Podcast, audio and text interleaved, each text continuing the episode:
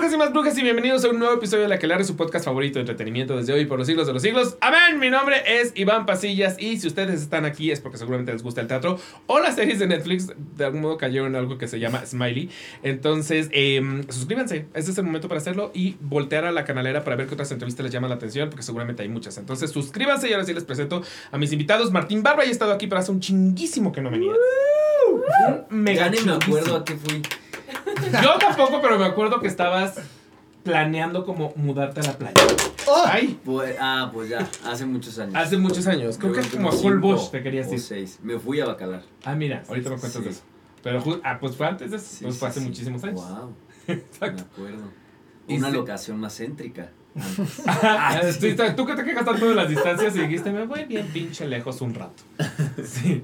Y Sergio, que vienes tú, al contrario, tú nunca habías venido aquí, pero es que, es que yo no te conocía a ti porque no sé en realidad si esta es tu primera vez en España trabajando en México, como español trabajando en México, o si en realidad llevas un rato aquí. He trabajado en televisión, pero la primera vez que, que hago teatro.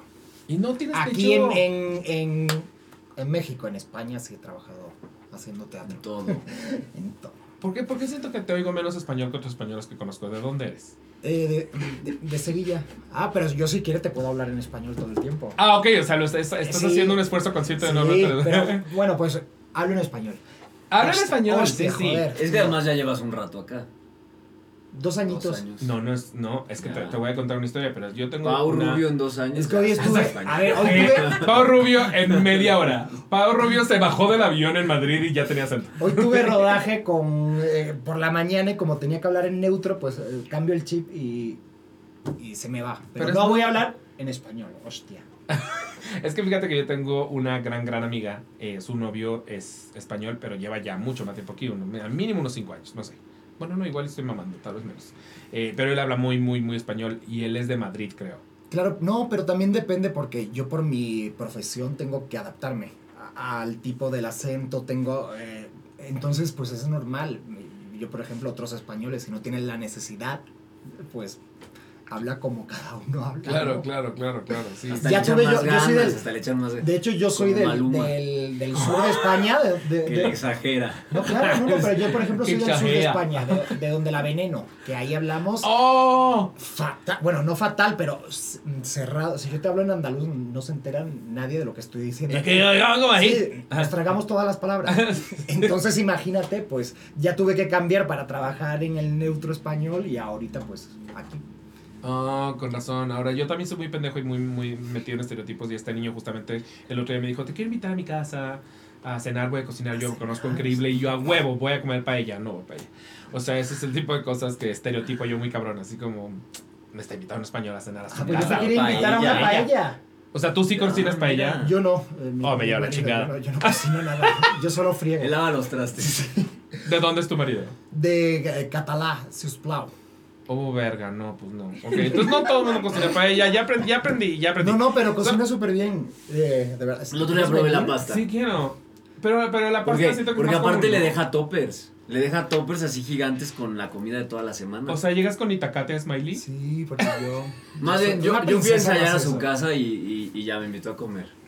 Ah. vamos a ver. no, pero vente el día de la paella. Es que eh, depende del rodaje y no sé. Y me, y me dijo, ah, pues invítame a ti, pero si te quieres venir, vente. Sí, porque me quedé muy frustrado de esa vez que no me dieron paella. No, no, y después es que sobra porque es gigante. Gigante. paella hay que hacerla en la cocina o en la terraza? En la cocina. Eh, es cierto que la paella se hace con un. un pero lo hacemos con, con la estufa normal. Pues me parece muy interesante. Medio hambre. Quiero que, sí, y yo siempre tengo antojo, siempre tengo antojo de paella, o sea, no hay día que no la tengo. Wow. Es una cosa muy extraña, sí. y con poca gente se puede comer. Hay ah, muchísima gente que Yo reconozco que la paella de marisco no me gusta. Por ejemplo. De carne. Yo con mi novio no puedo comer paella porque de inmediato me hace caras como de, ah, no, paella, no, tiene, tiene camarones y cosas raras y no. Sí, tiene, Pero me adapto a todo. Hay, mucha vida, hay mucha vida. Es un ecosistema la paella. lo puedo entender. Pero bueno, quiero que sepan que dado la, temática de Smiley, espero vengan preparados a contar mucha anécdota personal divertida de los temas que se tocan en Smiley. Sí, en Smiley se toca mucho. Porque la se tocan mucho. Se tocan muchos. se tocan muchos. Pero antes de poder entrar directo a esos, a esos temas, vamos a hablar de Smiley en general. Para la gente que no ha ido a hablar de ella, ni, la- ni de la serie ni de la obra. ¿Qué es Smiley? ¿Te toca? Bueno, Smiley es una, es una obra que trata sobre un accidente telefónico que hace que se conozcan un chico español y un chico mexicano. Eh, y bueno, es, es una obra comedia, es comedia. Sí, es comedia. Y, y además de ser comedia, pues te deja una reflexión, ¿no? De, de cuál es la manera en que nos relacionamos con los demás. Me gusta que dijiste accidente telefónico porque en absoluto suena a lo que tú crees que suena. O sea, No. siento que accidente ¿A qué telefónico es como que te pegaste en la cara con un celular, ¿sabes? Y entonces el otro es el, el- el camillero y llegó a... O sea, como que na- nada que ver con se cruzaron las este, líneas. Como, como las novelas eh, indias, ¿no? Que se ahorcan con el teléfono. Como las solas. novelas. Y tú, ay, pero qué, qué Sí, maravilla. sí, sí, o como ser asistente de, de Naomi Campbell, asiste a accidente telefónico, te da un chingadazo con uno de ellos. O sea, entonces, siento que eso, pero en realidad se cruzan las líneas. Yo tenía un maestro Sí, de teatro equivoca. que- que los- Alguien los se equivoca ¿En y aventaba la cabeza, no, un loco. Un maestro de teatro te golpeaba en la y, y cabeza el, con y el una- texto me lo aventaba también. Wow. Sí, sí, ¿Sabes no qué? El texto lo puedo entender. Es como, pinches, apréndetelo, pero el Y celular... el celular, ¡ah! ¡Fuera! Wow. No, no, no. y, eh, eh, estaba muy loco. Seguro trae uno muy barato. Un Pegaso, traía un celular Pegaso. Eh, igual Estaba el, el, el y- motorrocker, estaba hecho para... hace casi El iPhone yo lo 10 cuido años más que a mis sobrinos. ¿Y este ha sido el maestro de teatro más extraño que has tenido? Eh, sí, eh, era argentino, es extraño. No, no, no, no. no, no. Vamos a empezar Era muy pasional, pero gracias a él, de- se murió de hecho el año pasado de COVID, pero gracias a él me- realmente entendí la pasión por el teatro. Hace mucho, antes de estudiar incluso la licenciatura de arte dramático, estuve con él y, y fue maravilloso. Y fue el que me enseñó realmente a amar esta profesión, que mucho sufrimiento da. Sí, sí lo da. Él, él te enseñó que se, se sufría. Sí, tirándome, Físicamente. aventándome el celular. ¿Tú, tú has tenido un maestro así en, en- en la vida? Yo tenía un maestro que me odiaba cuando estudiaba teatro en la UNAM. O sea, de que tenía algo contra ti. Sí, y, y, y sí. Y mis compañeros también. Ah, o sea, odiaba a todo el mundo. Ah, no, los compañeros te odiaban a ti To- también. todos, Todo el mundo O sea, te odiaba. Todo el mundo faltaba, todo el mundo hacía lo que quería en la clase. Yo era el más disciplinado. Y el día que a mí se me hizo tarde, me quería sacar del grupo. No manches. ¿Pero qué Sí. hacías mal? No sé. O sea, de verdad. Brillar como ningún Brillar. No, yo, yo creo que me tachaban de fresita. ¿O llegabas así de que Y- con pantalones juicy couture y co- tomando un Starbucks? No, pues no. No, yo vengo desde abajo. Por eso estudiaba ahí. Pero no me querían, no me querían. Bueno, los no prejuicios, ¿no? Pues sí.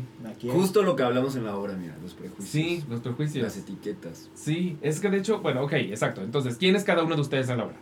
Eh, yo soy Alex en la obra de teatro y, y tú eres muchos. Cuéntanos un poquito Pero ajá, más. o sea, ¿quién de- es? Ah, más allá del nombre que Eh, pues ¿quién Alex es un- una persona que sobre todo eh, eh, siempre está pendiente del físico, se enamora de las personas por el físico eh, y eso hace pues que como nunca cambia el patrón de la persona en la que se fija, pues siempre comete el mismo error y al fin y al cabo pues nunca va. Y creo que lo interesante que te plantea la obra, incluso con Alex, como cuando conoce a Bruno, que es muy diferente a él, pues realmente dice, bueno, pues también me puede gustar y también puede ser interesante. Y a partir de ahí, pues a lo mejor tiene un final diferente a, a todos los Gosling que le hacían los demás. Sí. ¿Y tú, Bruno? Bueno, yo hago a Bruno, al Chaca, al norteño, a, A la a al chico tímido y a Pablo. Ay, A la Argentina. En efecto, pero digamos que, que Bruno, Bruno, es el... Bruno. Bruno, que es el, el principal y el que tiene la historia de amor con Alex. eh, pues es un chico que es arquitecto, eh, más alternativo, eso, eso contrasta bastante con, con Alex. eh, y pues se podría decir un poquito más pretencioso, ¿no? O sea, tiene, habla, habla mucho de la arquitectura, le encanta el cine, entonces es el típico que te dice el director de la película y mil cosas que, que otros Pedante. que a, que a otros ni nos pasan por la cabeza. este, entonces, eh, pues eso, eso es ese muchacho. un pedante. Y no se siente ni tantito Alex ni tantito Bruno. Yo me siento una mezcla Yo muy por, extraña entre yo, los por dos. ejemplo, eh, yo al principio quería ser más Bruno, porque me sentía más Bruno que Alex. Eh, porque yo soy muy freak, me encanta el, eh, jugar al videojuego, me puedo llevar todo el santo día, eh, los cómics, muy, y, y creo que el personaje de, de Bruno se asemejaba más a eso. Y cuando de repente un día me viene José Ra, ah, pues he pensado que puedes hacer Alex. Y yo, ¿cómo? No, me está sacando de mi zona de confort, no puede ser. Pero tienes el músculo de Alex, porque Alex sí tiene que ser ah, porque como lo tuve que trabajar en un mes. Ah, o sea, tú no eras un, un Alex. Estaba- ¿No eras fit? ¿No eras ¿No un eres chico fit? fit? A ver, siempre me cuido, pero, pero yo esto de tener la tabletita ha sido en un mes y medio de Ya, cuando la empezamos. a- tabletita, me encanta. eh, si tú ves, por ejemplo, la primera foto que nos hicieron, esta que está. eh, ¿Cómo? ¿En un mes y yo- medio Yo te estoy más gordito, tengo la ¿Es carita rellena. ¿Eso, ¿Eso se puede hacer en un mes y medio? Mamando vergas, ¿no? Pero- Ay, sí. Eh, es que sí, no, no tanto mamándolas, pero sí eh, shakeándolas. Shake, shake. Porque Claro, aquí, se hace el brazo. día. No, pues, pues justo, eh, yo hice, que tuve una nutricionista hace mucho tiempo y es cierto que desde el COVID pues me dejé y, y ahorita pues digo, bueno, pues es la oportunidad y seguí haciendo la dieta, que chicos os la daré si la quieren. Y Pues paella. no, no, eh, es- es- y además es muy sencillo, es comer sano. No es que eso no es sencillo, Claro, no es- es, cierto. El problema es que a- a comer sano lo llamamos dieta, cuando en realidad se tiene que llamar comer. Y lo otro... Comer bien, exacto. Claro, Y y, comer culero, ¿de qué me están hablando? El otro día lo platicaba con, con una amiga que yo decía, mira, yo entiendo que tú ames las ensaladas. yo las por odio. beber. Pero no vas por la vida diciendo que antojo de una ensalada. O sea, no llegas Ay, al sí restaurante, ves el menú Yo no. Y de todas las cosas que hay en el menú, la paella y la hamburguesa y el cheesecake, dices, no, lo más cabrón, lo que más me antoja es la ensalada. por Ah, supuesto que no, no. no. Yo comería siempre hamburguesa, pizza, pan eh, a todas horas. Por Eh, pasta. Sí, sí, todo el tiempo. Pero a mí sí se me antoja así de que empezar con ensaladita y sentir ese sabor fresco y con un chingo de cosas verdes y bla bla. Yo lo verde y y luego ya después ya pues la proteína y la pastita o el puré o el pan. El puré. Yo siento que yo lo verde ya lo tomo en el Jagger. O sea, ya porque es, es, es No, la hamburguesa es ya trae verde arriba. Ya la hamburguesa Claro, ya es de trae hierba. verde. Sí, esa, esa es mi, Es de mi forma de hierbas. pensar. Exacto, exacto, totalmente, sí. Porque no estás en tu casa así de que 8 o 9 de la noche dispuesta a ver The Last of Us, sabes que vas a pedir algo y mil por ciento no dices una caprese. Por supuesto No, que no. no. A mí en la noche es cuando más se me antoja así pizza, hamburguesa, papas fritas, no sé por qué. Por- porque eres humano, Martín, porque eres humano. De ahí que cuando él dice, es muy sencillo, nomás hay que comer sano. No hay No, nada de claro. sencillo en comer sano. No, y es cierto que, que cuesta muchísimo. Me encanta que aparte, no hay nada de sencillo en comer sano. No Esto es- de debe sencillo, tener todo menos, menos café de entrada. Eh, Ah, esto sí, es caramelo. Estoy casi seguro que es básicamente caramelo, sí. Porque si no ya no Claro, es que eso. Ajá, entonces, por supuesto que no que sí es difícil. Es difícil. No, no, es conversar. complicado, reconozco. Y yo, por ejemplo, de, de hecho, a- ayer me comí un- una bolsa de papas. El domingo comí Pero una no es pizza. José sí- Ra, no escuches esto. No es tan complicado, no es tan complicado porque siento que si haces... O sea, por ejemplo, yo tengo el... Yo lo que hago es, como bien en mi casa, pero si estoy en la calle, como lo que sea, lo que se me antoje. El taco de para, canasta, para no estar de amargado en las reuniones ni en las fiestas. Y me he dado cuenta que eso trae resultados. A lo mejor podría haber más resultados si, si fuera un freak, de decir, güey, tengo que comer bien. Pero, pues en lo social, la verdad es que sí afecta mucho, ¿no? Es de hueva a la gente que anda cargando sus toppers. ¿Verdad, Dan Cervantes? no ¿Verdad? ¿A ti ya te tocó, Violeta, que Dan Cervantes te lleve su propia comida a todos lados? Sí, yo he sido esa. Entonces, Ah, tú Wow. también has sido esa. Yo he viajado con Dan Cervantes y él viaja con su atún y su pollo. eh, ajá. Todo el mundo Wow. estamos en, el viaje y él, bueno, me voy a hacer mi comida mientras Ay, demás- No, yo reconozco que, que además Eso es es un error, porque yo creo que, que eso después te produce el efecto rebote. Cuando Claro. lo dejas, eh, te da la ansiedad, de- y yo creo siempre, y además me lo dijo la nutricionista que tenía, eh, me dijo, no, un día a la semana, o incluso dos, si te saltas la dieta no pasa nada. Lo único que pasa que compensa, o un poquito más en el Sí. gimnasio. Digo, pero tengo un poco de conciencia, pero esta cosa Ya, de se- ya se volvió obsesionarse... un podcast de nutrición. Está bien, está bien. Está No, bien. pero- Porque Bárbara de Regil de qué otra manera no, escucha. es que justo dicen eso, justo dicen eso, como güey, si te brincas la dieta, lo que hace mucha gente es, hace dieta, y luego Ah, ya ya un día se gimnasio, atascan y al otro día entonces quieren hacer mucho más ejercicio que obviamente no que no son no es posible o quieren comer nada y entonces eso hace que te dé más hambre. Y dices, güey, recupérala con calma y poco a poco Sí. y así. Ahora, yo quisiera. eh, Primero quiero. pero No, me voy primero contigo. Es que mi cabeza se fue a dos temas al mismo tiempo y como que chocaron como trenes. Miedo. Pero, pero Miedo. justo me acuerdo que tú hace un tiempo, que habrá sido probablemente en pandemia o, o poquito antes de la pandemia, un poquito después, que justamente subiste una foto en Instagram y la gente eh, se emperró mucho con tu físico. Y justo tu respuesta a ese tema fue: ¿Qué vergas, personas? ¿Por qué chingados le están dando tanta emperró, ¿por importancia a mi físico? ¿En qué sentido se emperró? Se emperró en el sentido Fue de. el día que, que me hago en mi pancita. Ajá, exacto. Sí. Se empezaron a hacer comentarios sobre el físico. De entrada, hacer comentarios sobre el físico de otra persona es emperrarse con el físico de otra persona. Aparte fue muy loco Pero porque tu respuesta fue muy buena. Porque justo fue un. A ver, qué chinga. Si yo estoy feliz, yo me estoy tomando esta foto porque estoy en un momento en el que estoy feliz y que quiero compartir ese momento. ¿Y por qué se están fijando lo que es menos importante de eso?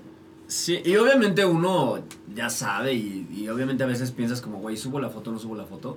Y esa vez, de verdad, o sea, era una foto que yo dije, qué bonita mi pinche cara de felicidad. Sí, te muy feliz. En pocos momentos estoy así de pleno, la voy a compartir, aunque yo veo que se me hace una pancita. Pero, güey, o sea, a todo mundo se le hace, o sea, es como, Sí, a mí se me hacen cuatro, pero. pinche gente, güey. Pero yo estoy perfectamente bien con eso. No, Sí debemos de aprender, hasta para bien o para mal, ¿eh? Porque también a mí me ha pasado ahora que, güey, estás muy flaco. Puta, güey, pues me encantaría no ser tan flaco. Me la paso tragando para... pa- eh, hago ejercicio para no ser tan flaco, pero pues... Entonces, a veces la gente cree que por decirte flaco es un cumplido. Pues no, tampoco. Era no digas nada. El, el otro día lo hablaba yo con, con Michelle Rodríguez justamente por, por- ya ves que, que produjo esta serie de La Flor Más Bella. Eh, Fan, fan y y entre, la entrevisté y en la entrevista no salió ese tema, pero salió después que, que decía, cuando la gente te dice, eh, te ves muy bien, enflacaste, de algún modo te están tratando de decir, antes no te veías tan bien, estabas un poco sí, más gordita. Sí. Entonces no es tan cumplido como suena, porque tiene mucho que ver con el, ah, entonces ¿cómo me veías antes o qué? O sea... Exacto. Es muy raro. Y al final del día, eh, también quién es esa gente que te dice estás muy flaco. Porque si no eres mi nutriólogo, si no eres mi doctor, si no eres el amigo al que le pregunté, oye, ¿me veo flaco? ¿Qué chingados? Eh, Sí. Exactamente. No, y también, eh, a ver, el tema de las. El problema de las redes sociales es que hay que tratarlas como lo que son. A veces, pues la gente se molesta por, por estupidez. Se mete en tu vida o te dice que estás gordo simplemente porque quieren llamar tu atención. Porque a mí me ha pasado de gente insultándome, gente. Y cuando le respondes Gente que de, me manda de forma educada, de forma Me ha pasado educada. que gente que manda nudes. Sí, también, pero cuando le respondes de forma educada, claro. de repente te empiezan eh, a decir, no, perdona, era una broma. Porque claro, no, sé, no esperan uh, que le respondas y lo hacen simplemente para captar tu atención. Y digo, escríbeme un mensaje, yo tranquilamente cuando pueda te voy a responder porque intento responder a todo el mundo, pero no hace falta que me insultes para llamar mi atención. Pero Claro. la gente utiliza eso, eh, son tácticas de, ay, ya lo tengo. O ni siquiera viene luego forzosamente el insulto. Porque siento que hay, que hay gente que sí insulta, pero que, que esa ni siquiera entiendo qué chingados haces en mis redes, si me odias. Pero hay gente que viene como del buen pedo, pero no entiende del todo que hay comentarios que no, que no se hacen. Que ese- esa es la que es todavía más rara. O sea, la otro que- me Sí. pusieron, me encantas, tus piernitas de pollo.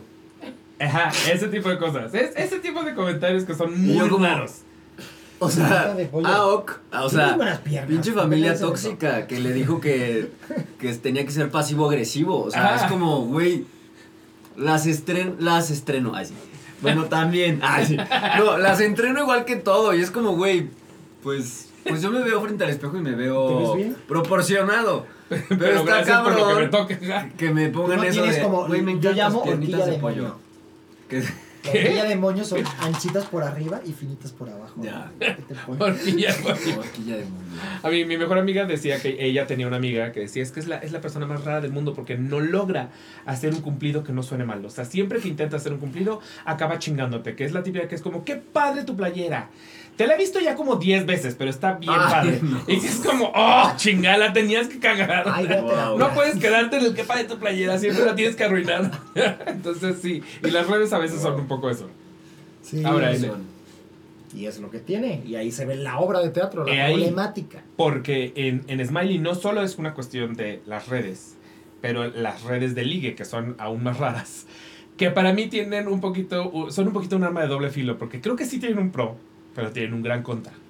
Porque de algún modo el, el hecho de que, de que ya seas elegido, si yo ya te di like, si no es que no sé cómo funcionan, nunca he tenido una, perdónenme, No, llevo, llevo 17 años con Ahorita la misma persona. a- Cuando yo empecé a andar con Daniel no existían los celulares. Vamos a crear Entonces- una te vamos a Wow. enseñar cómo funciona. Sí, sí, por favor, sí, sí, sí, Sí. Me haría muy feliz, sí. Pero Yo bueno, el encontré punto el es- amor en Grindr. Ay, ven, existe el amor. Yo pensé que era Tinder, pero bueno, Grindr, eso todavía más raro. Sí, como los personajes existe. de Smiley. Como personajes de Smiley, pero la cosa es, si tú ya le diste like, match, whatever, a una persona es porque de algún modo algo te atrajo de ella. Entonces ya el primer filtro lo pasamos. Pero al mismo tiempo sí es raro porque solamente te estás fijando en una foto, una cara, el físico, que además puede ser un físico mega engañoso porque las fotos ya sabe que engañan. Entonces es un, hay una cosa muy extraña. Y aparte la actitud redes. es muy importante, ¿no? Sí, supongo sea, que hay mucho La hacerte energía. casting. Me- yo siento que haces audición Yo lo, para llamo el, otro. yo lo llamo el mercado de la carne. Ah, eh, eh, ah, Yo tuve un problema y no, no y te engancha y hay que tener problema con, con este tipo de redes porque llega un momento donde eh, yo también soy muy raro porque a mí me encantaba hablar con la gente que, me, que no tenían fotos. No por nada, porque así no Por estaba... morboso, Sí, por porque me daba morbo. O porque digo, te imaginabas lo que querías. me podía como, imaginar lo que quería y, y de es- hecho... Este es Javier Ay, Bardem. no, pues Obvio, sí. este es Sí, Javier o sea, Bardem. sí, pero te imaginas lo que No. querías y luego ya que llegaba, Y, pues. y yo oh, cuando, por ejemplo, cuando me escribían, yo lo que valoraba era que no cometan faltas de ortografía, que Mm. escriban Ay, eh, no, pero otra si cosa que no sea secretaria. otra cosa que no sean monosílabos y que tengamos un tema No de sé, pero si, conversación. si pone a ver equivo- equivocadamente, ya sabes que usa el haber equivocado, sí, da, sí, sí, sí, se te, no, sí se te baja la erección, a, sí. A mí se me va, eh, me explota los ojos.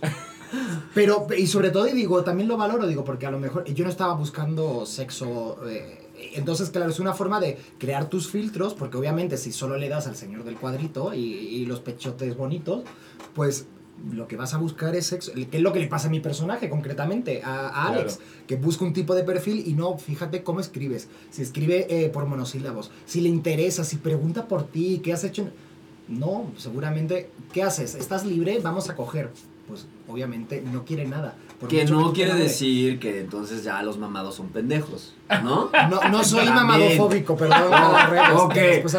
O que los que no hacen ejercicio son intelectuales. o No, sea, no, y que claro, la gente que no, cometa no, no, no, falta no, no. de ortografías tienen todo el derecho también de hacerlo. Ahora, también es cierto que al final usas tu mejor arma. O sea, si tienes un gran six pack y tienes una foto para atrapar a la gente, pues Sí. usas un gran six pack, ¿no? O sea, usas el arma. Yo, literal. a mí me encantan mis cejas. Siento que si yo tuviera una de esas fotos, batería un ojo. O sea, No, pero sí. creo, creo que después también la gente utiliza y lo hace mal porque no engañes en las redes. Eh, Sé tú. eh, Sé tú. También, eh, porque de hecho yo siempre, cuento la anécdota de la primera persona que quedé por Grindr, lo llamé y lo apodé el hombre cucaracha. Era una Wow. persona súper interesante, tú lo veías guapísimo ahí en la foto y di, ¡ay, qué maravilla! Eh, y cuando quedé era un chico, eh, hablaba así y solo hablaba durante una hora y media porque después... Pero si era el de la foto o. Era el de la foto, pero era otra persona. foto se no veía sé, bien. O sea, no en, en la foto le echó muchísimo Claro, ganas. eh, Se enderezó. y, y era una persona El se iluminó de entrada. que solo hablaba de suicidio. De ¡Oh, que- wow! No. Eh, y, y era, mi amigo se va a suicidar, me la acaba de decir, pero yo prefiero venir contigo a una cita. Y yo, pero Ay, llama a tu amigo, que se puede matar. No, no, siempre me lo hace. Y yo, bueno, no, no, eh, es que era todo absurdo.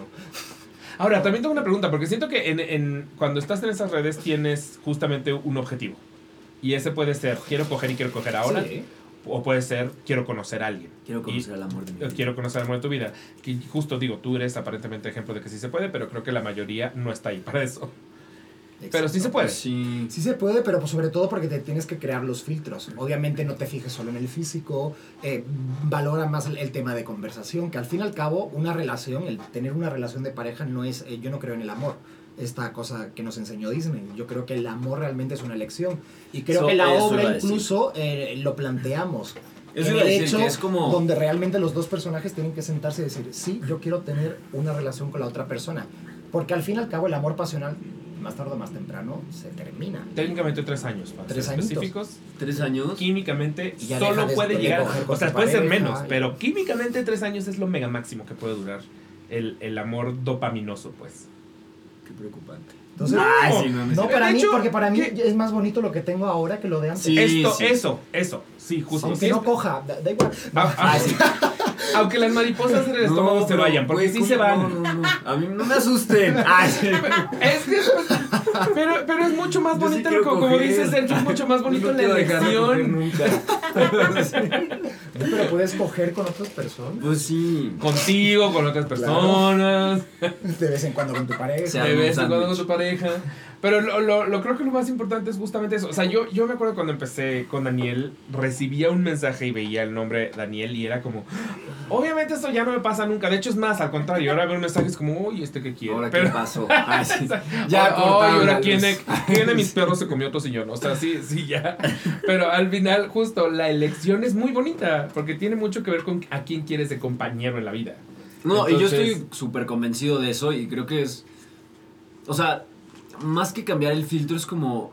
Güey, deja de descartar a todo el mundo. Que eso Exacto. es lo que yo veo eh, en muchos amigos y que es el tema que se toca en la obra. Es como, deja de descartar a todo el mundo porque nadie va a ser perfecto, güey. O sea, este no te gustó porque, ay, güey, es que habla mucho de su mamá. Este no te gustó porque... Habla mucho suicidio. Puta, este está muy alto. No, es que este está muy chaparro. Sí, es que este... pero esos son Güey. miedos internos que cada uno se buscan para no tomar una elección en la vida. Porque yo lo he hecho. Yo al principio, cuando no aceptaba mi sexualidad, tenía un pedo y cada vez que alguien se interesaba en mí, me buscaba una excusa para rechazarlo. Ya. Y eran pedos internos que yo tenía conmigo mismo, que tenía. Y bueno, hay que ir a terapia, a hablar. La terapia. y eso ayuda mucho. Yo creo que hay algo de eso y hay algo también de entre más creces, más ubicas muy rápido que ya no quieres y que ya no estás dispuesto a tolerar. Y entonces también es muy cierto que te vuelves esa persona de, ay, le quito el jitomate a la hamburguesa. No, yo no puedo hablar con una persona que le quita el jitomate a su comida. Entonces se vuelve muy raro. Yo lo acabo de hablar con, con uno de mis, de mis hijos que tiene, es muy bebé, tiene como sus 23 años.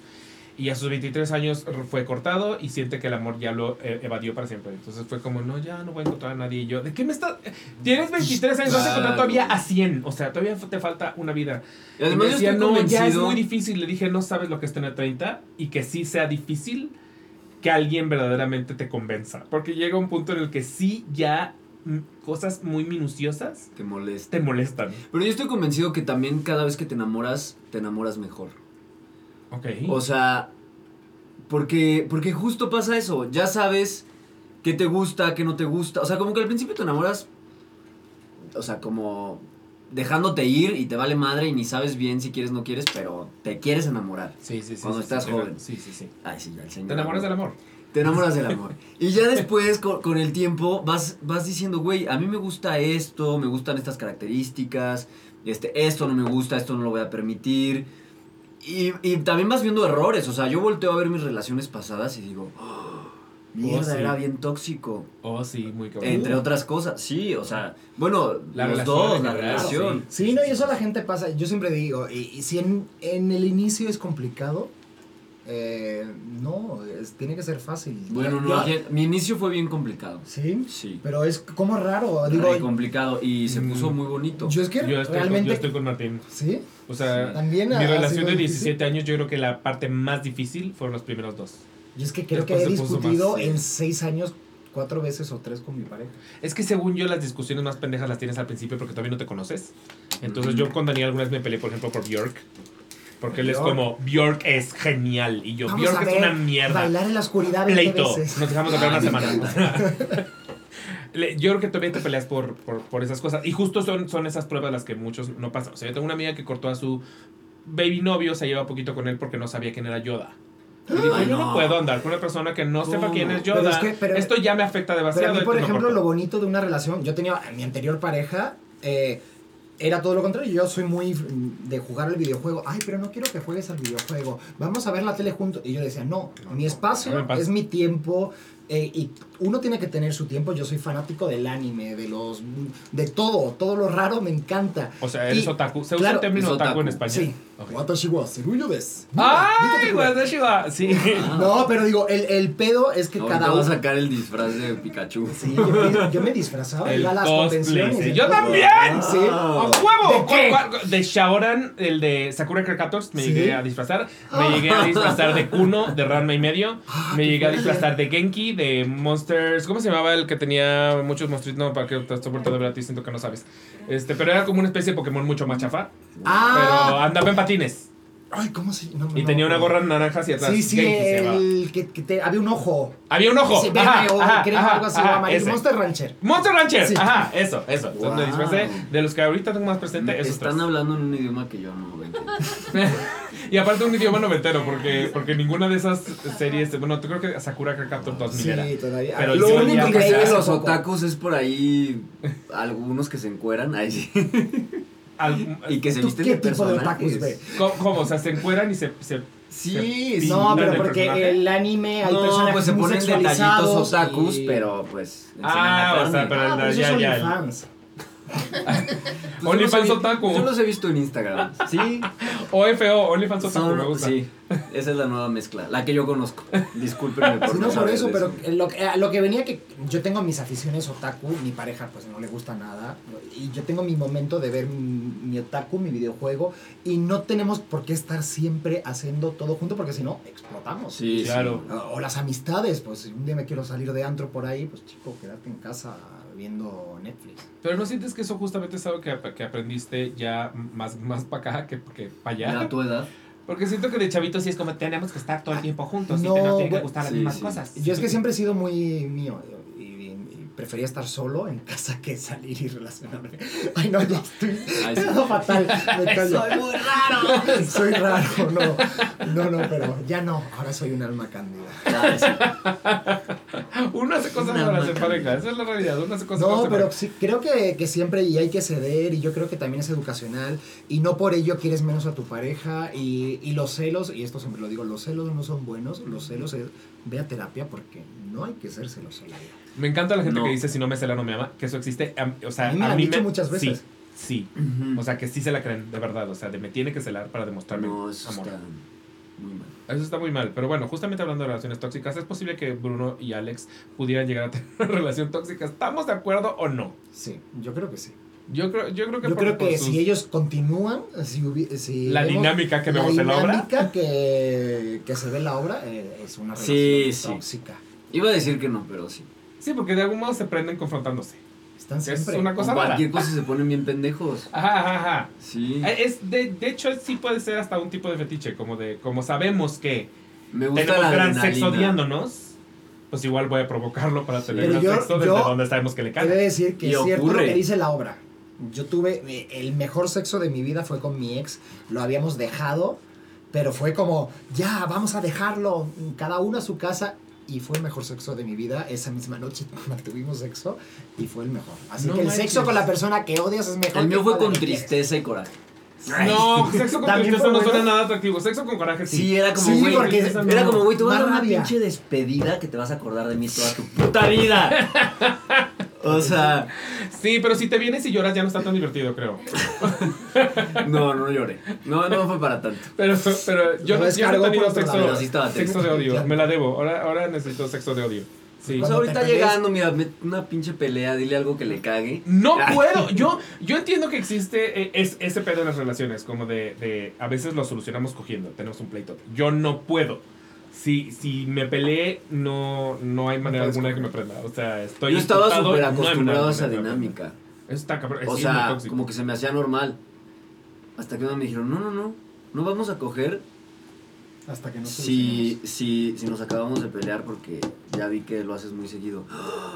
Es, Y dije, claro. es una cosa Sí. mía, sí, sí, sí. sí. Yo, yo no, no, de plano yo no puedo, entonces por eso no he tenido. Pero igual el troll del internet. ¿Quieres coger conmigo troll del internet? Porque tal vez eh, tengamos el mejor sexo de nuestras vidas. aparentemente.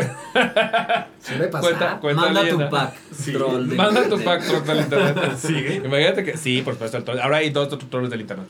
Eh. Ay, pero esos son Pero gente creo que está que- muy que aburrida el que, ni ven el programa, solo... Ah, no, no, no, no, no. El segundo troll mega ve to- todo. El programa, Ah, mis stories, todo, porque todo lo, todo lo comenta con odio, pero Pues con como dice el conde de Montecristo, me odian, luego me temen. Ay, güey.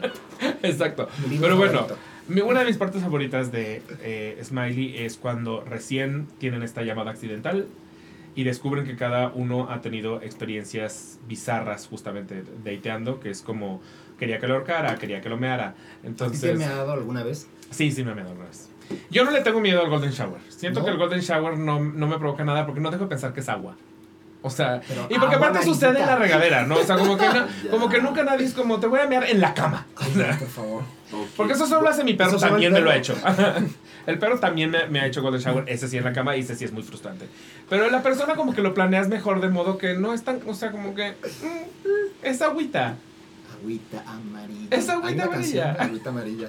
Sí, sí, o sea, me parece, por ejemplo, yo tenía una tía que se hacía golden shower ella misma, pero porque creía que era lo mejor para Ah, su piel. orinoterapia. Orinoterapia. Entonces, de algún modo, pues ya, si, si hay gente que está dispuesta a echarse pipí en su cara para ver quitarse las arrugas, pues que no lo hagamos en una situación divertida, pues Sí. no sé, según yo. Pero ustedes, ¿qué fetiches raros así, pues les ha pasado a ustedes o han escuchado que dicen, no, a veces este sí está Guinness Record? No, yo la única vez, la- lo más raro fue con un cosplay. Es que es casi furro. y, y ha sido así como lo más raro, con un cosplay de anime y poco más. Eso está, de hecho, ese me gustaría. Pues mira, Ese me gustaría, sí, sí, sí. Ah, Si o sea, yo, yo, por ejemplo, de mis primeros crushes en la vida, estoy hablando de que yo tenía, pues, yo creo que como 15 años cuando salieron los Caballeros del Zodiaco.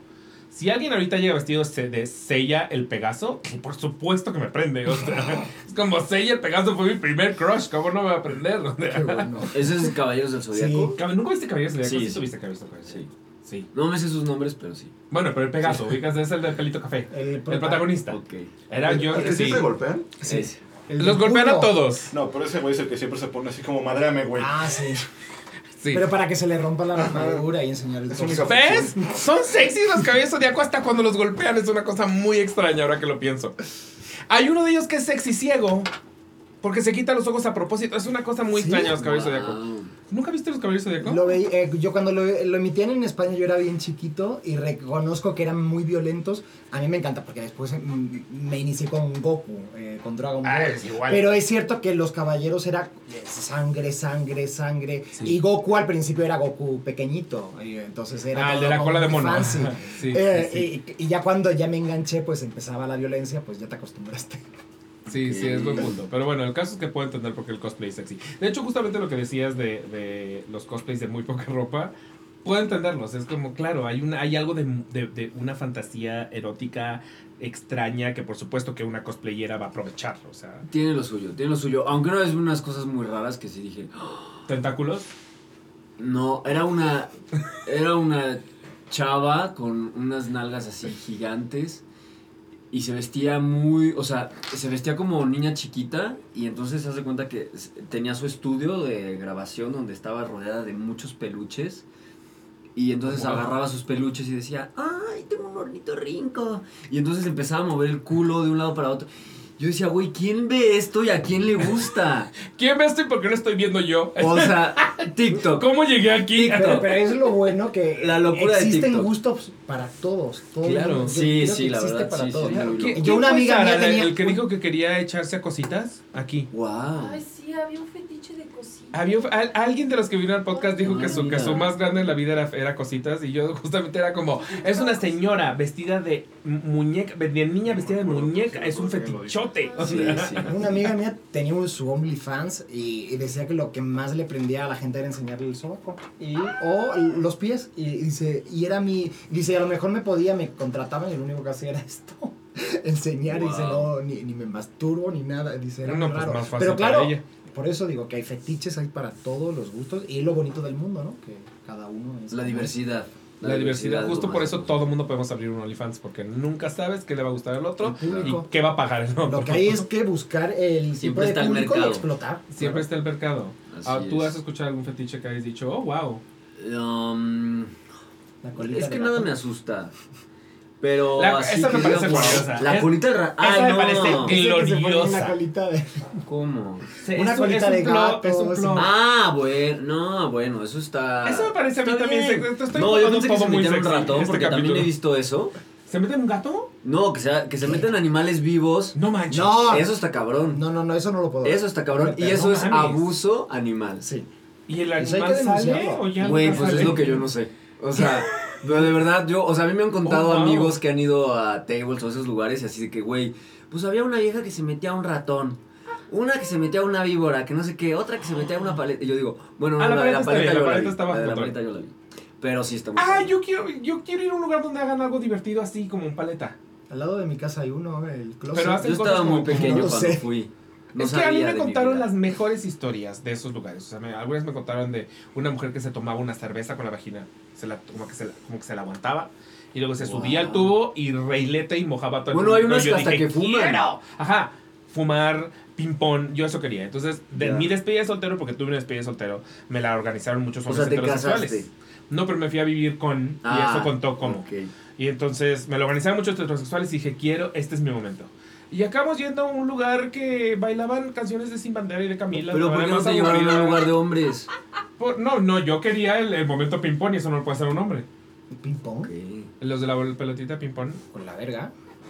Ah, eso alguna vez me pasó también. en el- en Puedes jugar al el- y este sí sé de qué lugar. Era el lugar, se llamaba el 69. Me imagino que todavía existe Wow. en el centro, pero ahí más bien me friqué mucho porque pensé que hubiera, que hubiera hecho si hubiera sido yo. Pero estábamos, salió un güey vestido de Bob el constructor, solo Wow. sin, sin mucho más que en realidad su casquito y su, su chalequito y empezó a bailar y estábamos puestos como todos como en circulito y se acercó a la primera persona que encontró y sí con la verga le dio así en, la- en el cachete Wow. Eh, y yo Tengo dije un no yo hubiera bueno, yo reaccionado tengo muy una mal experiencia. em, Te dieron un. no, no, no. No, no, no. Fui de, fui de chiquito al table, acompañando a unos amigos, ¿no? Chiquito con qué edad. Era- Ajá, no exacto, sé, sí, no. sí, Yo creo que teníamos como 18 años. Ah, Ah, no era de. Entonces nos llevaron a un lugar, obviamente, es más, no éramos menores de edad, teníamos como 17, entonces nos llevaron a un lugar súper pinche que era donde nos dejaban entrar, Ajá. este, y, y entonces la chava se desnuda, no sé qué, me empieza a bailar, me pone su tanga en- así en la cabeza, me acerca, me pega aquí su... su Cuchi, cuchi. Y me dice, ya tienes bigote. ¡Ah! ¿Por qué yo no viví eso? ¡Uh! Me da muchísimo "Madre". fomo, la verdad. No, te, te hubiera cambiado el lugar, te lo juro. Así. Sí, sí, yo sí quiero vivir esas experiencias. No esta bruta bailando todo cambió cuando te vi. Sí, Así sí. era como. Luego tiene una selección musical rara. O también fui a Ámsterdam Pero mejor ve, a la zona mejor ve al Blow, ve al Kinky. ¿El Kinky sí he ido? De hecho, yo conocí a Daniel cuando Kinky era lipstick. Y ahí nos Ok. conocimos. El Blow no tengo idea que sea. El Blow tienes que ir. eh, pero ahí ese tipo de Está ahí a dos cuadras, nada más que, nada más que se quitan más ropa. Se También me quitan parece todo. divertido los que tienen eh, que su show es que la gente se baña.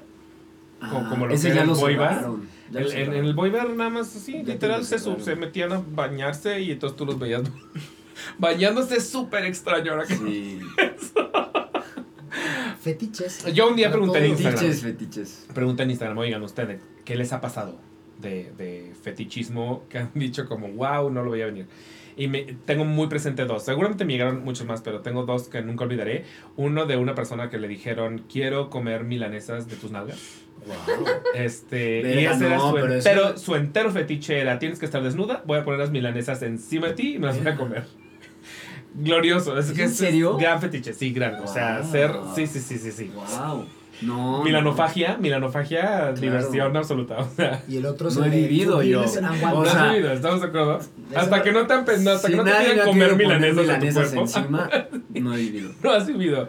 Y el otro tenía que ver con eh, crema para rasurar. Le, le excitaba la idea de un pastelazo de crema para rasurar. Wow. O sea, una cara llena de crema para rasurar. Ay, no, a mí le me han pasado cosas chinguísimo. muy comunes. ¿Verdad? Yo Pues también. sí, que, que el ahorcamiento, que, que el ahorcamiento, la cachetadita. El ahorcamiento a mí me este, parece eh, un poquito peligroso, la verdad. O sea, como que yo pienso, se, le, se te va tantito No, la mano y va segundo. No, mira, si se te va tantito la mano, te desmayas. Y ya. no, bueno. te mueres, hay gente que se ha muerto por eso. A mí un día estaba yo platicando con dos, dos grandes amigos míos y uno de ellos dijo, entonces estábamos cogiendo e hizo de inmediato esto, estábamos cogiendo y los dos otros dos volteamos como, "Co- ¿qué? ¿Por qué hiciste? Y él, "¿Co- ¿que no todo mundo ahorca cuando coge? Y todos los demás fueron No. como, "Mm, mm, no, es, es, sí es algo muy tuyo y lo más chistoso es que hiciste la mímica, o sea, fue Guau, como, se, se balconeó. te destaja, te balconeaste dos segundos. Sí, sí, sí. Sí, no, nunca, me, ha- nunca me ha pasado algo así muy extraño. Y, y, y, por ejemplo, o sea, no sé, sé que tiene gente fetiches con los pies, con las axilas, con... No, no creo tener un fetiche, pero pues sí me gustan. O sea, No, ahorcar O sea, sabemos que sí. Ahorcar está divertido, nada más hay que saberlo. leve, leve. Nada más hay que saberlo manejar. Con cariño, mira, yo siempre he dicho, yo siempre he dicho que hay muchos tipos de sexo, disfruto todos los tipos de sexo, pero el sexo rudo con amor Está bien. está muy cool. Ajá. Sí, sí. por Porque eso- sí, no es lo mismo que alguien ahí que ni conoces, de repente te meta un putazo, es como, ¡Ah! verga. Sí, sí, Ay, sí, o de pronto saca una pinza para pezones y es como, oye, no me sé tu nombre, ¿puedes guardar la pinza, por favor? Sí, sí. Ay, yo soy muy santo, yo no. ah, Pues a Alex, de hecho, le justamente en realidad le asusta que le hayan pedido que, que Que lo ahorque. sí, sí. Ajá. Cuando en realidad sí se me hace un fetiche que, que podría ser. Para lo que podrías encontrar en Grindr, Claro. está leve. Ah, no sé. Está muy Hay leve. cada cosa. Exacto. Hay cada cosa. ¿Tú, tú has, te has topado con un fetiche raro, Manu, en la vida? Tú que eres de Xochimilco. Siento que en Xochimilco hay fetiches extraños. Así Con como. con una- no. Ajá, exacto. Sí, me gusta que me vea el ajolote. Disfrazado de ajolotes. Sí, disfrazado. Un cosplay, un ajolote. Manu, ¿cómo va a ser? ¿Por qué siempre me quedas Que mal? toma en cuenta que ni- nivel de rodeo es quiero comer milanesas encima de ti. Sí, o sea, sí. Porque Sí, fue- ¿verdad? pero no co- pero eso me lo contaron a mí, no me ha pasado a mí directamente. Pero me ya es encantaría que me pasara a de, mí. de fetiche raro, es como quiero comer una torta Sí, ahogada, no, o sea, no es, Ya, ¿Qué más voy a decir? sí, Ya que vas voy a ya, decir. ya no hay otro nivel de eso, es La puse difícil, pero bueno, sea, entonces. llevar la comida sexual a un nivel ridículo. Sí, porque lo del sushi se ha visto mil Ajá. veces, pero la milanesa calienta de no y aceitosa, ¿no? Ah, Pues es que si no, no hay. No, la milanesa tiene que ser aceitosa o no. Perdón, No ¿sexo es. o no sexo? La milanesa tiene que ser Y aceitosa. si la haces con una freidora de estas que de aire, ¿De aire? Ay, eso tendrían que quemarlas todas. Unas papas, si no tienen aceite, no. Bueno, ¿alguna vez han visto la obra que se llama Un acto de comunión? No, es una gran obra, con Anton Araiza, por cierto, vio. Este, es, una, es un gran monólogo y justamente trata de un güey, que re- este, historia real, solamente el- eh, la obra lo ficcionalizan, pero lo que pasó sí fue real, que un güey eh, en una situación erótica dijo quiero que alguien me coma. Y otro güey le Ah, contestó sí. y Ay, yo, no, yo jalo, Sí, yo sí, te quiero sí. comer. Y justo ese monólogo es, es la historia de cómo se conocen esos güeyes, la chingada y todo en realidad, el, la manera en la que decide uno ser comido y el otro comerlo, todo gira en, realidad, en torno a un fetiche erótico. No es Sí, un como- pedo caníbal de gourmet, es, es algo sexual. Sí. Como Dahmer, como el otro, el otro actor. Pero Ah, con Dahmer, sí, consentimiento. pero con consentimiento. Dahmer, pero con consentimiento. Exacto, sí. Ay, Army Hammer, Army Hammer le gusta, sí, sí, Army Hammer es Es sexual. fuerte, pero si te pones a pensar, o sea, obviamente no los estoy justificando, pero si te pones a pensar, el, el acto sexual es, quiero estar dentro de ti. O sea, o, o, o quiero comerte, o, o quiero tenerte dentro de mí. Y entonces, pues está muy ligado a, a- a la comida. Sí, sí, sí, sí, sí. En realidad hay, hay una lógica, sí, sí la hay. Yo no estoy de acuerdo. Y tú sabes que, que cada uno ¿saben se ayude. No. Sí, eres, eres muy Alex, entonces. No le creo, no le creo. Mira, aquí viene con cuentos. Ay, sí. La pasta te la tiré Yo no encima. le que no te tire la pasta encima de tu cuerpo. Pues no. pues. Pues no. Quiero que sepas que aparte también eh, eh, en algún momento hablan de, del hecho de que pues Alex es musculoso, trabaja, le- va al gimnasio, entonces es la típica persona que habla de gimnasios y habla de shakes de proteína y la chingada. El día que fui a ver Smiley, afuera de Smiley estaba yo con eh, un eh, periodista de teatro que se llama Charlie, ha venido aquí al programa.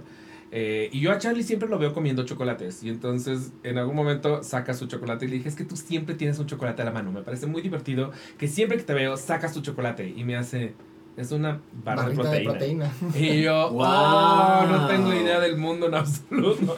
Yo juraba que iba por la vida comiendo su chocolate. Y fue él, así tre- 30 segundos antes de entrar a, a ver Smiley. Entonces, por supuesto, cuando lo mencionan, lo del batido de proteína, volteé a ver a Charlie que lo tenía al lado. Entonces fue como, mm, Amigo, hablando de sí, ti. hablan de ti. Porque hablan de todos. Esa es la cosa con... con Sí, lo bueno de Smiley es que te puedes, dentro de lo que cabe, te puedes siempre sentir identificado o bien con Alex o bien con Bruno, porque a, a veces dices, ah, yo he sido O bien Bruno, con los- los- o yo he sido Alex. los eh, otros varios O con los otros varios. eh, el Chaque, no, no. Eh, digo, te puedes sentir identificado porque son personajes como muy dentro de la comedia, que suelen ser personajes más simples, son muy complejos estos Sí. personajes y tienen y, y yo creo que es lo bonito de la obra. Y es que a mí me pasó justo lo mismo que tú dijiste. O sea, yo cuando la leí dije, güey, me identifico cabrón con los dos. Neta, Sí. no sé. O sea, 50-50. Y, y pues sí, o sea, creo que a, creo que a muchos les, les va a pasar. Y, y aunque no te identifiques, fíjate que ha habido ejercicios ahí muy interesantes de la primera función, la segunda, que fue mi mamá, este, con Oh. una de sus Oh, wow. amigas. que que es invidente y saliendo de ahí fuimos a cenar y... Bueno, hay que comentar la anécdota que en el momento de los poppers se le ocurre decir, ay no, Alex, que ha venido mi mamá a verme. No digas eso. Aprovechando, ¿no? Que se puede romper la, la cuarta Sí, pared. Sí, sí, sí, sí. Pero sí, o sea, fue, fue muy cabrón porque salimos, fuimos a cenar y entonces, o sea, para ellas fue romperles una burbuja y mostrarles todo un mundo que no conocían y, y preguntándome como de, oye, ¿y por qué este chavo hablaba así? Y yo, no, pues porque está inspirado en las dragas, que son tal cosa, no sé qué. No mames, que eso existe, sí. ¿Y dónde lo puedo ver? Y yo, güey, pues busquen en Netflix, este... Y, y también con mi hermana, o sea, que, que, que cayó ahí con una banda de sus amigos. O sea, pues vuelve a hacer lo mismo, ¿no? Y, y, y que sobre todo veo que hasta un heterosexual se la puede pasar muy cabrón. O sea, Sí, yo creo que yo creo que si hay chistes que le va a pasar como a tu mamá a un heterosexual va a ser como ¿quién es Paper? Pero fuera de Exacto. ¿Qué es el Mickey? ¿Qué O sea, yo creo que sí puede llegar a ya puede pasar ese tipo de cosas, pero fuera de eso, eh, incluso hay este diálogo que creo que ahí sí es que todo todo mundo hemos caído en eso eh, cuando están hablando de, de si mandaron o no el mensaje, el clásico Ah, el clásico no entrar, no quiero entrar a este juego, pero estoy jugándolo al mismo tiempo estar pensando, no quiero entrar a este juego, ya estoy jugando el juego de si lo mando ahorita, si lo mando después, pero que le pongo pero la chingada. Y en algún momento creo que tu personaje dice, ay, nadie se va a relacionar con eso. Creo que lo hace como un, un chiste justo al hecho de que obviamente todos nos vamos a proyectar. Ay, no me acuerdo. Tien- Sí, tienes Ay, un- en- en ya se me el olvidó la final, hora. ¿no? Cuando, Muy al final, muy al cuando final, sí. comento, ay no, pero qué pereza, ¿no? Ahora le llamo, no Ah, le llamo. sí, ay, digo, sí, no, yo nunca hago eso. caso. Ay, ni yo tampoco. Empezamos así cuando el y es como lo hacen todo, el todo, es- ese es el tipo de cosas que yo creo que hasta tu mamá, o sea, ahí sí nos, nos, nos engloba un universo. Sí. Porque no puede haber nadie en esta vida que no haya pensado envío o no envío el mensaje. Lo releo, lo leo, lo borro, lo vuelvo a enviar. Ya le dio like, ya le dio visto, ya hay palomitas azules, no hay palomitas azules. O sea, ese- Sí. esas cosas creo que a todos nos, nos carcomen aunque no queramos. O desde sea, los que piensan como, güey, nunca me haría caso. mm, ¿no? mm. O sea, yo tengo amigos que neta digo, güey, o sea, eres guapo, tienes un trabajo chingón, eres No una persona de mí, habla de- y, y no se atreven a confesarle su amor a otra persona. Y es como, güey, ¿por? Porque es súper vulnerable. No, es que no me va a hacer caso. ¿Por qué no te haría Porque caso? te abres y, y te sientes eh, vulnerable. Es que no yo sé, soy un luchón. Yo siempre hago. Yo siempre. Ahorcas. Siempre Yo- me atrevo. Ay, Te comerías a alguien. Puedes, No, no, no. Pero, pero es verdad en, en el que tú, tú puedes No ser el, el, el- el hombre o la mujer más hermosa del mundo y aún así eh, llegar a este momento en el que le dices a alguien, siento esto por ti, es... Es fuerte, es fuerte. Muy fuerte. Pero hay que hacerlo, porque está muy cabrón como a veces. O sea, yo he conocido muchas personas que las dos personas sienten lo mismo, que las dos personas. Y güey, nunca te lo dijiste. Vas, y si te mandan a la chingada, pues que te mandan a la chingada. Hay, ahora sí que como dice mi mamá, los hombres como los camiones, uno atrás de otro. o sea, güey, Sí, hay pero- mucha gente en este mundo. Y sí la hay, y sí la hay, pero eso no, no, no implica que el rechazo no... sea No fuerte. sea un sí, sí es fuerte. Sí es Es- fuerte. Sí es fuerte, pero creo que también es parte de, de justo lo que hicimos la terapia, trabajarlo. El saber que no es personal, o sea, que alguien no quiera estar contigo, que a alguien no le parezcas atractivo, no tiene que ver contigo, tiene que ver con esa persona y además, pues, justo también lo otro que decíamos, como siempre vas a encontrar a alguien que sí le gustes, o sea, Sí, porque para, para gustos, ¿cómo, cómo vas a se hacer? rompen Para géneros. gustos, colores. No, es que ya ni, ya ni en géneros. género. Ya ni en géneros. En esa frase ya no me gusta porque ya ni en géneros. eh. Creo que no la entiendo del todo. rompe. En gustos se rompen géneros. No sé de qué se refiere en realidad. Yo siempre la he considerado como una frase que tiene que ver con géneros como... De no colores. sé, no, De música. no sé, ajá, Pues como, como géneros musicales o de cine, o sea, como de, como de, porque como también se usa para, para describir, describir películas, Sí, o sea, sí. de odio Mean Girls, pero ¿cómo? Es que en gustos se rompen géneros, ¿sí ¿sabes? Entonces, Sí, como, sí. sí, lo, por eso nunca la había llevado por ahí, pero creo que tengo que diseccionarla más, pero, pues eso es Es que se cierto, pues puede cierto. diseccionar de varias Sí, formas. Pero. Sí, sí, sí. Pero pues sí. Ay, sí. Significado de. el significado de gustos rompe. ¿Tú, tú cómo Y modo. gustos rompe colores? Ay, no, eh, Vete yo la siempre digo para gustos colores. Ah, Como que hay una gama de color inmensa y para gustos, pues que cada uno escoja su color. Qué Exacto. bonito. Es muy Qué- bonito. Qué, bárbaro, qué poético. Qué Soy. ¿qué? la poetisa que vino. por las ninfas iluminaron. Soy Pita Amor, sí. Muy, tea- muy teatral. Pues a mí, sí, sí me gusta que siento que, que es en ese sentido es muy universal y en otro sentido sí, justo también creo que al final el, el amiguey lo va a entender muy bien y al otro le vas a tener que, que explicar. Pero ah, Pero yo, como por ejemplo... todo, porque hay chistes, porque tú puedes ser gay y no saber nada de la más draga, ¿no? Y hay muchas referencias. O puedes eh, y no saber eh, eh, o no saber quiénes son RBD, que bueno, eso lo no ¿Qué? lo sé. ¿Tú no sabías quién ¿Tú era no- RBD? Sí. ¿te estás proyectando? RBD. Ah. No, a España llegó, pero Ya, ya, ya. no, pero que es un decir que hay gente que a lo mejor eh, no tiene ese tipo de referencias y, y, y, y entonces no hay que entender siempre todo. Yo cuando la gente, ay, no entendí, pero no, no es que no entiendas la obra. Ah, O no, la obra no, solo No, no pero que hay veces el- que hay obras más complejas, pero no A mí- entendí el final. ¿A ti que te llegó? Eso es lo importante. A mí, Claro. por ejemplo, me, me estaba un poco alejado del mundo drag. ¿Qué? Eh, me- y, y ahí, por ahí un consejo de Jerry fue el que como que hizo que, que machara ese personaje. Pero, pero estuvo cabrón porque sí, me metí a investigar, o sea, obviamente sabía lo que eran y eso, pero no, no había visto como gran parte de su contenido. Y me puse a verlo para la obra y, y de ¿Lo repente un día ya había pasado O sea, una pusiste, hora. a ver a la burrita burrona. Pues a un chingo. Y ya había pasado una hora y yo seguía viendo a una que estaba peinando, que estaba maquillando a una chava. Y dije, güey, ya me entretuvo una hora. O sea, Yo ¿qué soy, yo soy fan de consumir. Es que justo yo el personaje con el que más me relaciono es precisamente. El de la más draga porque usa todas las frases que yo uso. No, no tan no tan ad libitum porque ese personaje lo usa así ¿Qué me de uno ¿Qué tras otro tras otro. Sí, tras otro, sí, de modo sí. que ya nada tiene sentido. Pero por supuesto, o sea, de entrada yo a todo mundo saludo como hermana o hermane. O sea, absolutamente a todo mundo. Eh, no hay frase que me haga más feliz en esta vida. O sea, incluso escucharla me da eh, dopamina precisamente. que, y ni modérrimo paper la más. O sea, yo escucho ni modérrimo paper la más y me hace el día. O sea, es como... Wow. Aunque la burrita dice Pepe la menos. Burrita, ¿qué? Yo no sabía ese detalle, no. Wow. Pero es que yo sí, yo sí soy Team Paper. Yo tengo, le tengo un amor desmedido a Paper. Entonces, sí, Paper nada más. Muy lindo. Es- sí, sí, se, se le quiere mucho. Pero justo yo sí me siento muy, muy relacionado y yo puedo pasar también ho- horas y horas y horas viendo contenido drag mexicano o gringo o mm, irlandés, no sé. No, o y sea. que es un arte. Ajá. Un arte. Un arte, exacto. Y no solo, no solo drag, sino así niñas blogueras eh, maquillándose. Es, es una cosa que a mí me atrapa en dos segundos. Sí. Estoy Sí, o pones como a las idiota. conductoras de televisión y a veces parecen maquillaje drag. En maquillaje drag, exacto, sí, sí. Pero lo divertido es ver que lo hagan de cero. Ya si apareciste así, ya, ya no me ya no parece tan mismo. divertido. Quiero verte de cara lavada. O como estas, la- la- las, las mujeres asiáticas que es como, van a ver cómo transformo mi cara y empiezan siendo Wow. el- el- eh, la bruja de Chihiro y luego son Chihiro. O sea, Ah. que es como, ¿cómo, cómo eres la misma persona? Esos videos son muy Tengo que verlo. cautivantes, sí. No he Sí, llegado sí. a eso. TikTok no me ha mandado mi, mi algoritmo. Tu algoritmo está mal, tienes Sí. que empezar a buscar más drag. ¿A ti sí te gusta el drag? Eh, sí, yo estoy en un programa de que hacemos comentarios eh, que se llama Con todo respeto, que justo Mm. comentamos eh, Con Hans. el mundo drag con Hans y demás. Pues estamos, yo, yo soy uno de los panelistas. Es comentarista del mundo drag. Ah, eres Y- un comentarista. Ventaneando. No, y, y empecé- el ventaneando del drag. Y Ay. estamos ahí, pues platicamos. Hoy no Él- pude ir al programa. Él es la Pati. Chapoy. Tú- exacto, en este ventana No, yo sí- ¿quién siempre- eres? no, ah, no, Pedrito Sola. Hoy, hoy sí traes el look de Sola. Pedrito Sola.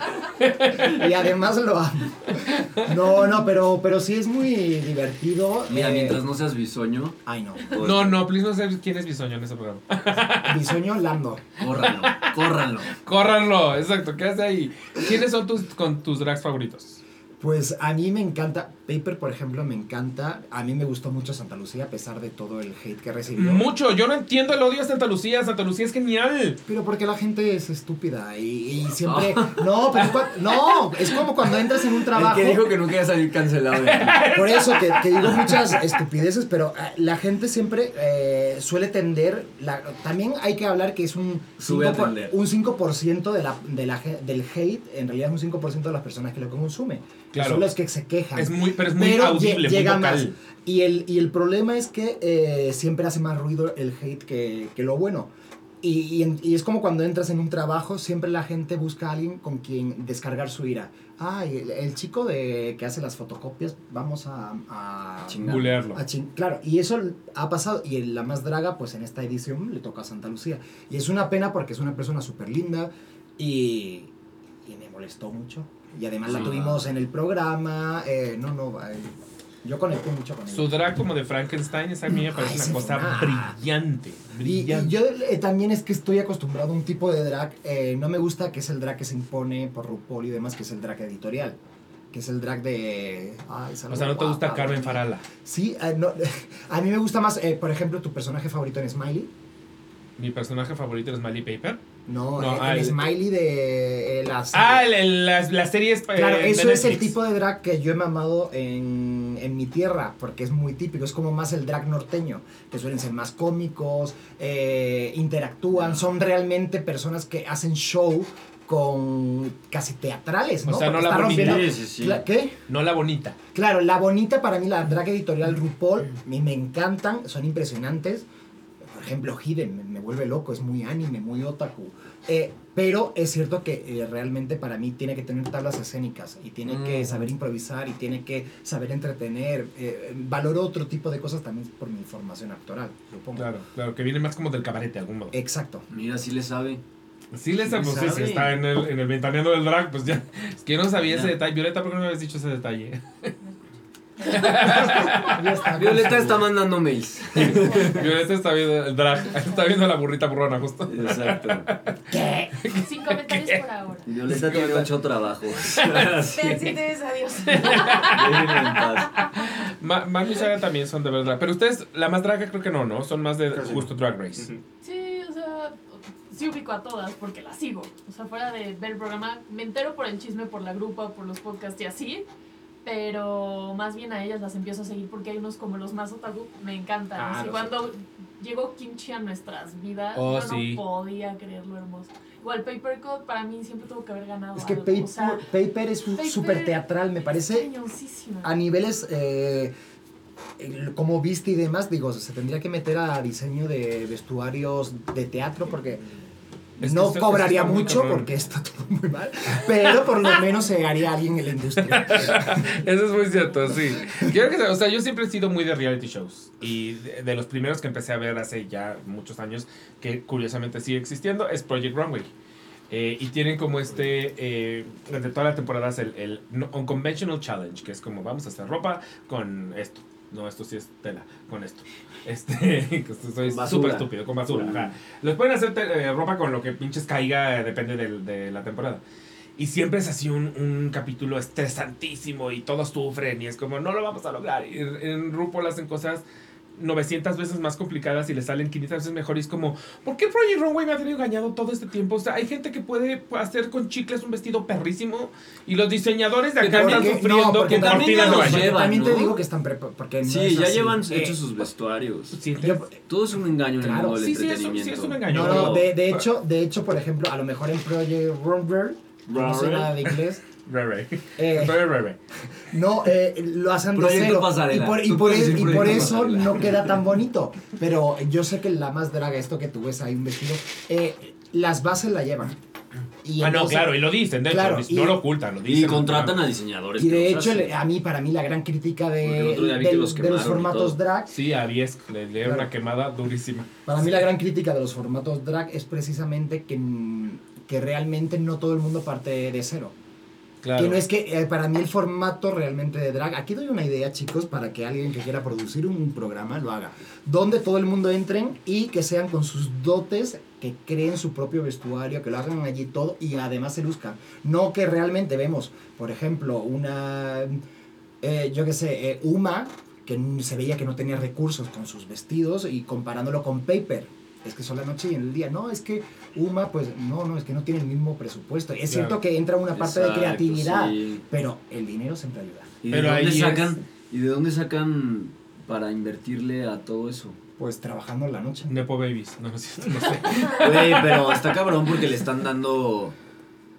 O sea, está sí, cabrón sí. porque le están dando rating a un programa que en realidad, pues el programa debería de pagar todas esas herramientas. A mí me parece, en RuPaul, por ejemplo, te pagan una parte, esos- la más draga no pagan nada. No, es, es que a vivimos. cero. Es que es, es Pero, México. pero es cierto que después lo recuperan volviendo Te a toca trabajar. poner. Pero es como- Eh, aquí es donde- cosa, sí es una inversión. O sea, porque como, Sí, es una dicen, inversión, sí es una eventualmente pero tendrían que sí pagarte lo una parte. Yo pienso que algo de presupuesto tendrían que buscarlo Sí, para... yo creo que- Sí, sí. Porque, porque no, Siempre, que se- siempre me ha parecido muy injusto eso de los reality shows. O sea, Sí, que se están aprovechando de la de las, Ingenuidad. sí, de las pues, ganas sí. de triunfar. Y, y, pues de Pero- perdida, pero- oye, del- dales una mensualidad, porque están dejando de No, pero trabajar en en otra reality cosa. o- normalmente te pagan. El, en La Más Draga no, porque también es un formato y hay que que decirlo, los es un formato no. para YouTube. Eh, no tiene el Pero si presupuesto. YouTube mueve millones de pesos. Sí, pero no ganas tanto. Ah, sí. No, No, ganas y yo creo que en general los Eh, mexicanos sí, no, no, no. creo que les paguen. O sea, en realities yéndonos así de, ah, la academia, no creo que les En. Survivor seguro que, que les En pagan. Survivor sí. En Y en- Survivor. y la en academia no, pero es diferente. En la academia no, pero por ejemplo, Survivor, Exalón, Masterchef, todos esos cobran. O sea, es un salario. Claro. Sí, claro. E incluso Ahora, a yo no creo que- yo no creo que se negocia incluso el puesto en el que vas a quedar. Sí, claro, claro. Eso a veces, a veces viene en contrato, me queda clarísimo. Pero yo no creo que sea un aprovecharse porque también el, el otro ¿Cómo? sabe. Ah, Ay, te destruí todo el mundo. ¿Cómo? ¿cómo? los pleitos están guionizados. No, ¿Qué? no, Chingada el buen reality no está guionizado. O sea que Lucía Méndez no se peleó con. Yo- No, no, no, el, el buen reality no está guionizado. A veces aquí se le ve eh, las costuras al reality. Lo he visto Mucho. mucho. de, ay, no, pero por ejemplo, en, en España Survivor es muy heavy el, el programa de Survivor en comparación con lo que es aquí en México.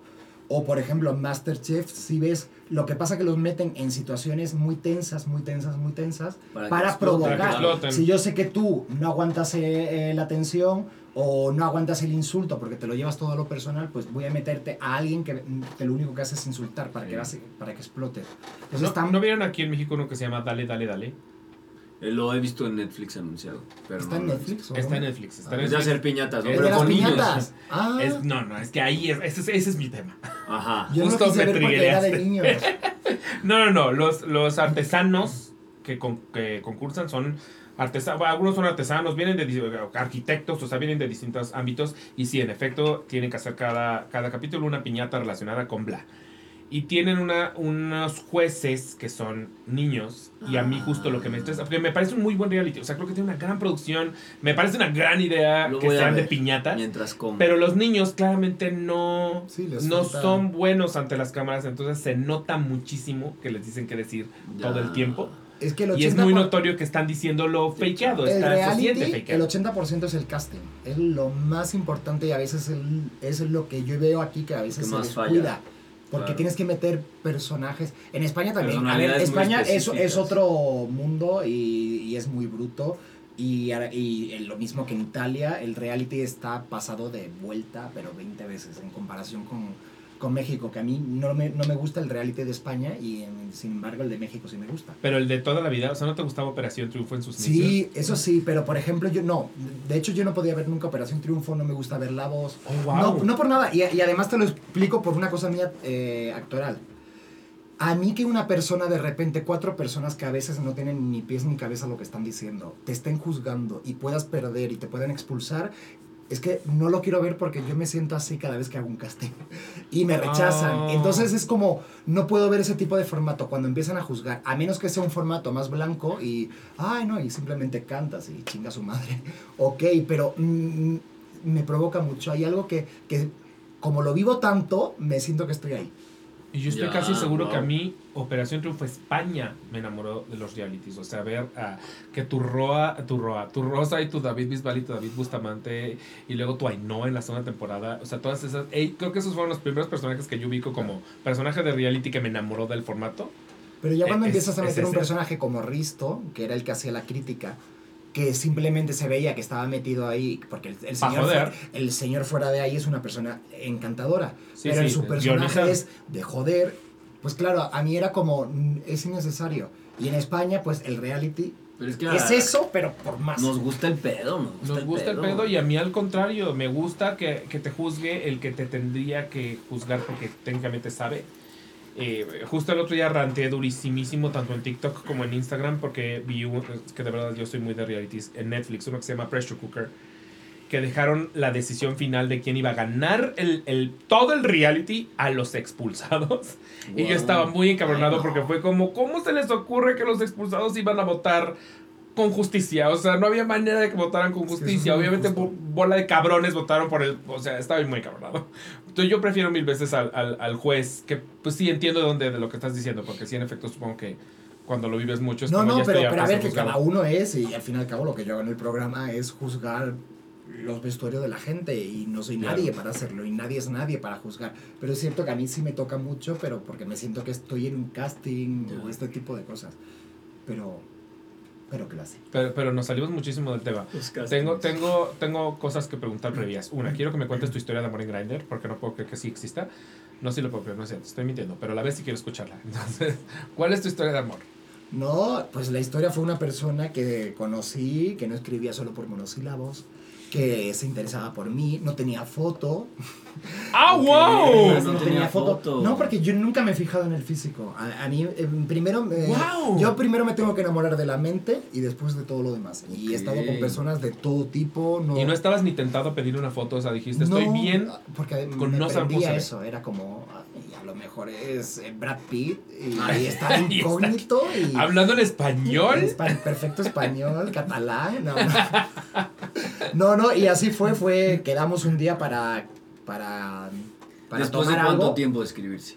Como tres, cuatro días. Es que como se alargue más ya no quedas. Ya, es, ya. o lo haces o lo haces. Y yo, ok. Y, habla, y cuando empezaron a hablar, ¿hablaban mucho? O sea, de que todo el día. No, eh, chateaba un poquito y ya está. Yo también estaba ahí solo en Madrid porque ya no estaba en, en, en mi ciudad, no tenía muchos amigos y lo típico que intentas quedar y, con gente de, de fuera. Bueno, en resumen, que quedamos, eh, nos gustamos, fuimos a ver una película argentina, El Golpe, gran película. Y cuando terminamos, pues cogimos, como, como bien, y me gustó, pero eh, eh, me asusté. Porque era tan perfecto todo que dije yo, yo acababa de salir de una relación y dije, "Ah, no puede ser. Sí, sí, Esto sí, que todo demasiado sea bueno para bien". ser verdad. Claro, Ah. en una semana yo ya me veía viviendo con él. eh, era como, uy, pero si estoy ya, yo me monto como Alex, me monto mi película en la cabeza y dije, ya, voy a vivir con él, eh, qué fácil Muy es todo. lesbiana. Pero claro, sí, y, y, y, en- y había roto con mi anterior pareja en tres meses y dije, no estoy preparado. Y todavía me sigue gustando la otra persona y entonces lo, lo dejé. Y volví a, pero como me gustaba, volví otra vez a los dos meses, hola, ¿qué tal? Y volví a desaparecer. Pero se cuadraban, cogían y, se, y desaparecían. O... No, yo desaparecía.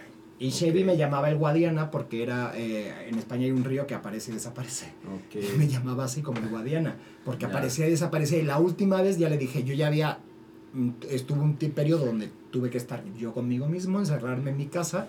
Y ¿Cuánto tiempo?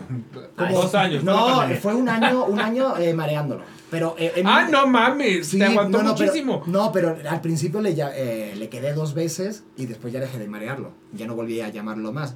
Porque me gustaba y dije yo, no, tengo que cuidarme, tengo que aceptar eh, mi ruptura anterior y aprender a estar solo y quererme estando solo. Entonces, pues estaba solo en mi casa eh, porque buscaba siempre eh, la excusa de quedar con alguien en Grindr para no estar conmigo mismo.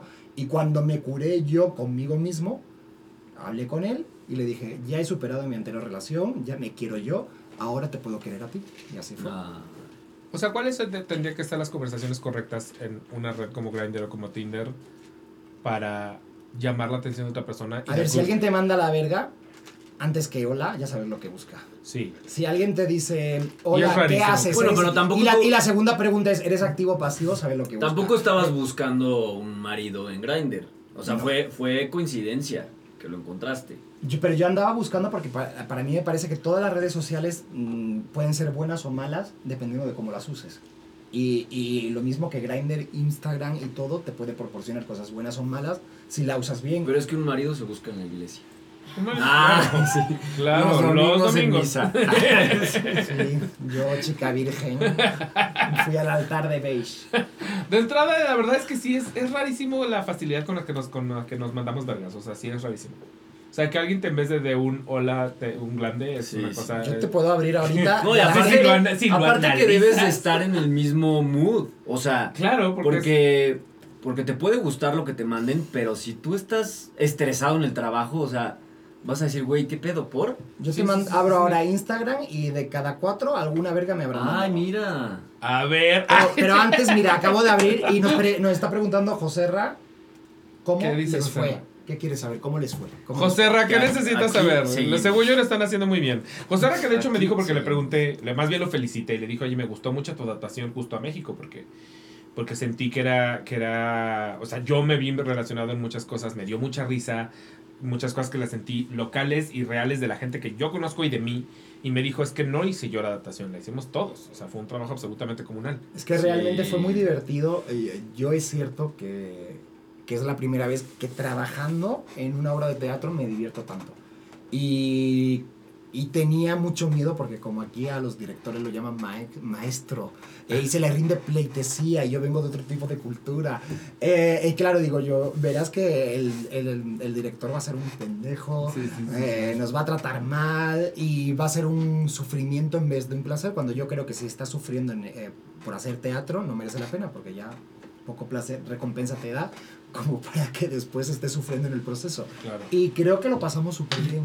Y, al- y sobre todo al principio cuando hacemos mesa redonda, que estaba Jerry, Jesús. De repente yo o sí sea, en ya- algún momento todos ustedes, ¿Sí? los que eventualmente alternarán, sí, sí convivieron en el mismo espacio. El Sí, trabajo de sí. mesa lo hicimos todos juntos. O sea, el, el trabajo de mesa lo hicimos todos juntos, entre todos dábamos ideas para la adaptación y, y justo era eso, yo hasta de repente les decía, güey, no mamen, o sea, yo ya sé que tú est- estrenas en dos meses y tú en tres, pero ya déjenos trabajar, cabrones, porque nos la pasábamos risa y risa y chismeando y era como, güey, no, yo ya estreno, yo ya estreno en dos semanas, o sea, Vamos a dejar, vamos a ponernos a ensayar, no, no, pero fue muy divertido, incluso los ensayos con Martín es una, una pareja estupenda, que, que te lo entrega todo, te lo hace todo fácil, no, yo estoy muy contento de- y, y lo digo, no es ser bar- barbero, porque fíjate el bigote de mierda que me he hecho, pero, pero que es de verdad, que estoy muy agradecido con Sí. todo. Amo que los dos traen bigote, de hecho. Hoy, hoy, Hoy- hoy, hoy vienen un poquito de- en, el, en el mismo personaje. En época. Mañana me lo quito para la función. Y yo siento que a ti hace mucho que no te viene el teatro. Hace un chingo, la verdad es que cuando estudiaba, pues sí, mi, mi formación fue teatral, aunque estudiaba en el CEA de Televisa, pues todos mis exámenes eran obras de teatro. Eh, después, recuerdo que cuando me gradué llegué a hacer obras, de estas obras que venden en las secundarias y que mandan a todo el grupo a verlas.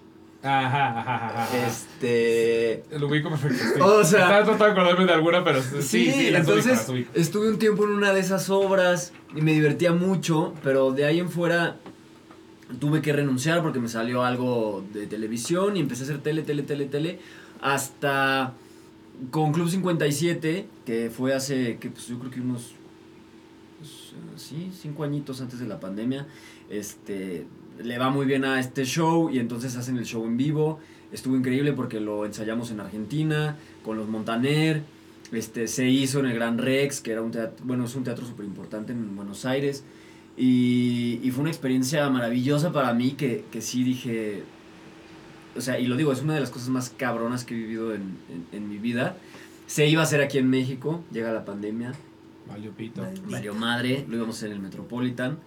Y, y después de eso, pues mi vida dio un giro bastante cool, la verdad. Que, que en ese momento yo lo tomé como algo malo, ¿sabes? Este, llegó la pandemia, empezó a bajar un chingo el trabajo y luego las cosas que tenía de trabajo eran muy diferentes a las que yo estaba acostumbrado a tener.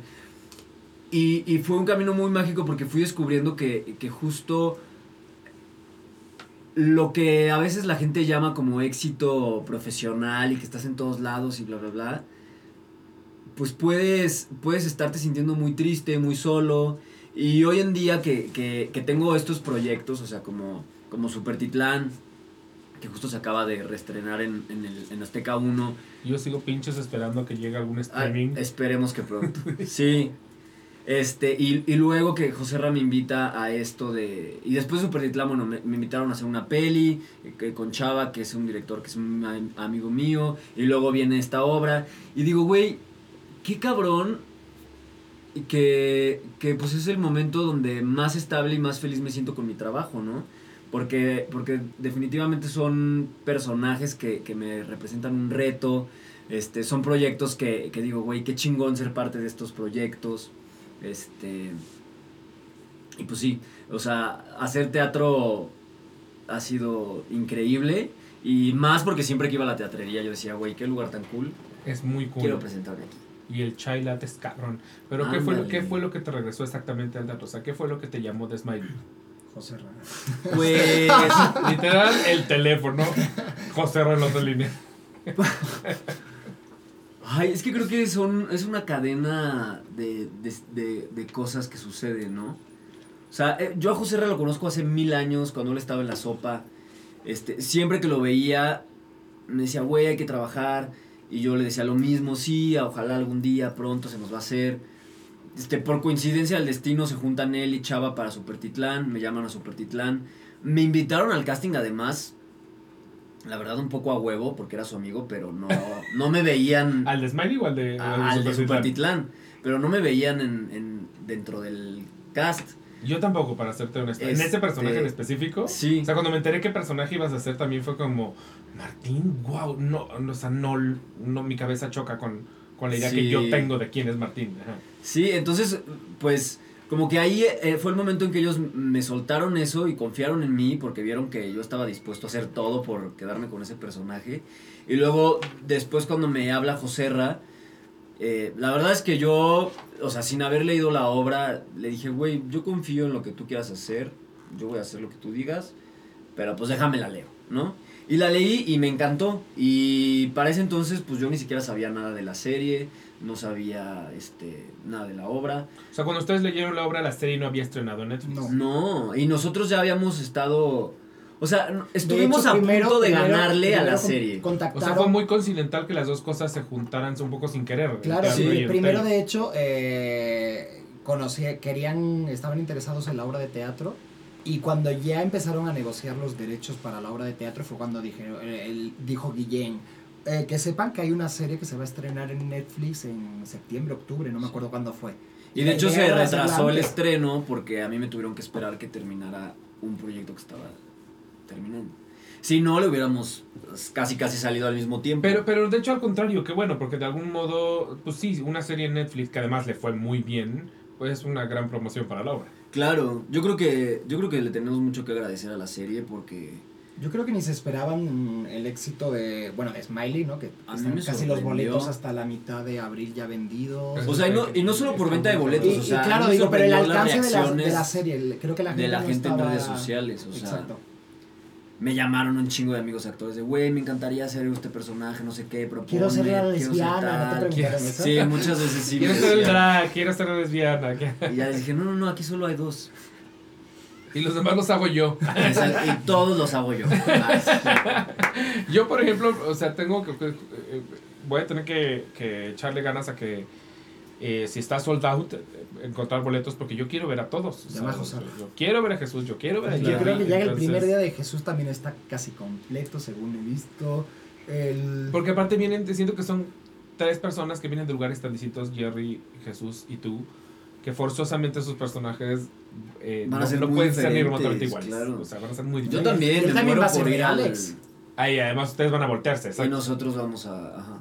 Él va a Eso, ser de eso va a Alex. ser, eso sí, eso, eso va a ser muy interesante, pues son muy Sí. diferentes. Bueno, yo voy a hacer Alex con Jesús y con Jerry, por el momento. O sea, con, ustedes, con ustedes nunca les va a tocar No. Si sigue, el, eh, si sigue el- Si la sigue obra y hay éxito, pues seguramente que Eventualmente. seguramente yo un día diga, oye, quiero ser Bruno. Y, y vayamos cambiando. O sea, Sí. tú hasta ahorita no, no Por ahora solo soy. Alex. Ok, ok, ok, ok. En dirección. Y a mí, de hecho, me, me parece curioso porque justo eh, de entrada desde Supertitlán y ahora con Smiley, yo no te conocía el, el lado comedia. Ni yo. no, ni Lo, yo. lo vienes descubriendo. Ni yo me lo conocía, lo vengo descubriendo. Y, y pues he aprendido mucho viendo, viendo a mis compañeros, este, sobre todo en Supertitlán, o sea, yo decía, güey, trabajando y luego cuando veía las escenas decía, güey, claro, o sea, las reacciones, ve lo que hacen, cómo responden, ta, ta, ta.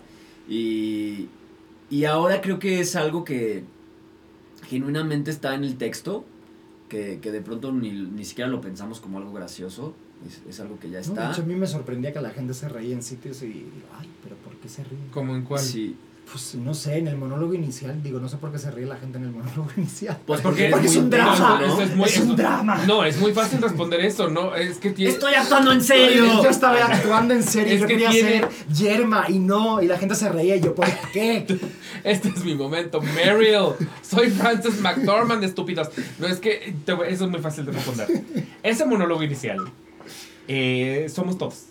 Entonces, Sí. Claro. Te ríes de pena, de pena propia. O sea, de decir, es que claro que Todos yo hemos he sido cometido ese. esa error. persona. O sea, entonces, Sí. sí, es, es inevitablemente chistoso, no porque lo que estés diciendo sea chistoso, no porque tu acting sea chistoso, pero porque hay un espejo. Ah. Y ese espejo, además, siempre tiene esta cuestión de provocar cierta incomodidad que se transforma en risa. Claro. Entonces, creo que eso es muy fácil explicar por qué ese monólogo acaba provocando risas. Que no es la misma risa que cuando este pendejo grita Paper la más. O sea, que ese es, es eso, sí, Es otra, completamente otra, risa. ajá. O las risas que también me parece muy chistoso todo ese momento de cada que, cada, que rompes para hablar de la, de la Coca Light. O sea, eso me parece muy chistoso y también es completamente otra risa porque... Sí, es diferente. Obviamente el punto culmen es eh, Paper La Más, es esa parte, porque de hecho la obra va encaminada a esa explosión de locura. Claro. Y es lo bonito. Claro, pero al final de cuentas, claro, hay algo muy chistoso en descubrirte en un personaje eh, que de algún modo te hace notar lo muy absurdos que llegamos a ser. Entonces, Sí. pues es chistoso, o sea, inevitablemente es chistoso. Sí. Qué bueno, qué curioso. Sí, de ahí. Da risa el reflejo. Sí, sí, sí, exacto. Y bueno, entonces eh, te encontraste en, co- en comedia, le tenías miedo, le tenías respeto, le tenías algo. Ay. Cuando hice tu Super Titán tenía mucho miedo. Eh, ahora. Se pusieron a cantar. Como no le he podido ver porque no están en los streamings que yo quiero. No. Bueno, no, sí, sí canté. ca- eh, me grabé dos canciones de reggaetón. Ok. que- cosa que cu- cumplí un sueño que no sabía que tenía. Pero Ahora la tiene en su lista de Spotify. lo cabrón es que ya ahora. Ah, o sea, está grabada en Spotify. ¿Puedes No, escuchar? No, no, es broma, es broma, es broma. Pero está en YouTube. Te la voy a mandar. El, el punto fue que sí, ya, ya, ya Smiley llegué justo entendiendo. Porque cuando llegué a Super Titlán yo tenía la, la idea de. Tengo que hacer comedia. Sí. Y llegué a Smiley sabiendo que la comedia no la tienes que pensar. O sea, no la tienes que hacer. Tienes que actuar igual que siempre actúas. Y ya, punto. Cuando eres Bruno. De que de hecho Bruno no es chistoso. O sea, Bruno de hecho hasta te puede caer mal. Sí. Pero tienes esos otros cuatro personajes que sí vienen Sí. del ridículo. Vienen que del pero- vienen de una farsa chistosa. Pero, pero creo que justo el. el justo.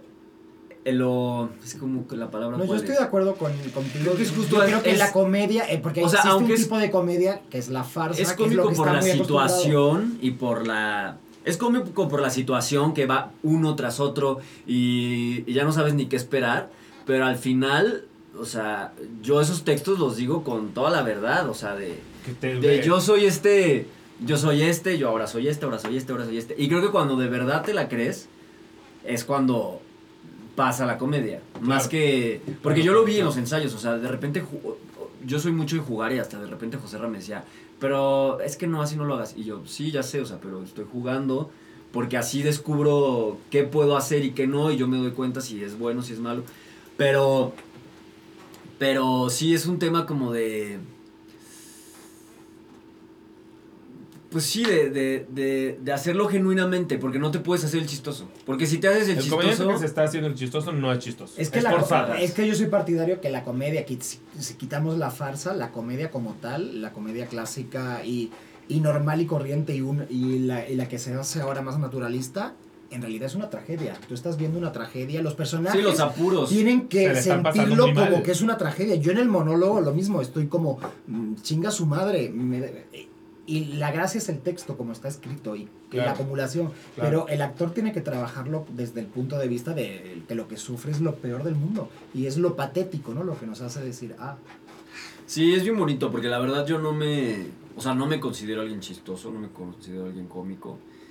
Y. Y, y sí, de repente ver que funcionó ese montaje de los cinco personajes, dije, ay, qué padre. Es muy chistoso. Y es muy. eh, Con ovación, ajá. Con Tiene ovación. Es muy chistoso y es muy sorprendente.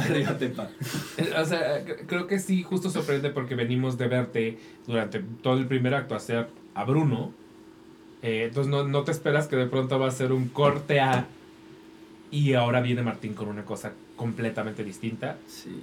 Eh, y ahora él es el que te va a hacer reír. Entonces creo que también eh, ese pequeño shock, como de... "Ah, ¿En qué momento? Es, Claro. es, es muy divertido. o sea, Sí, Y ese, funciona, y ese shock ocurre en mi carrera también. O sea, que digo, güey, qué rico poder hacer algo diferente porque ya de repente te encasillan en lo mismo y es, güey, este es tu personaje. Y no, oye, pero no, ni te cambies el peinado, eh, te queremos así. Es como, güey, porfa denme chance porque pues yo también me aburro de hacer siempre las mismas cosas, ¿no? Claro.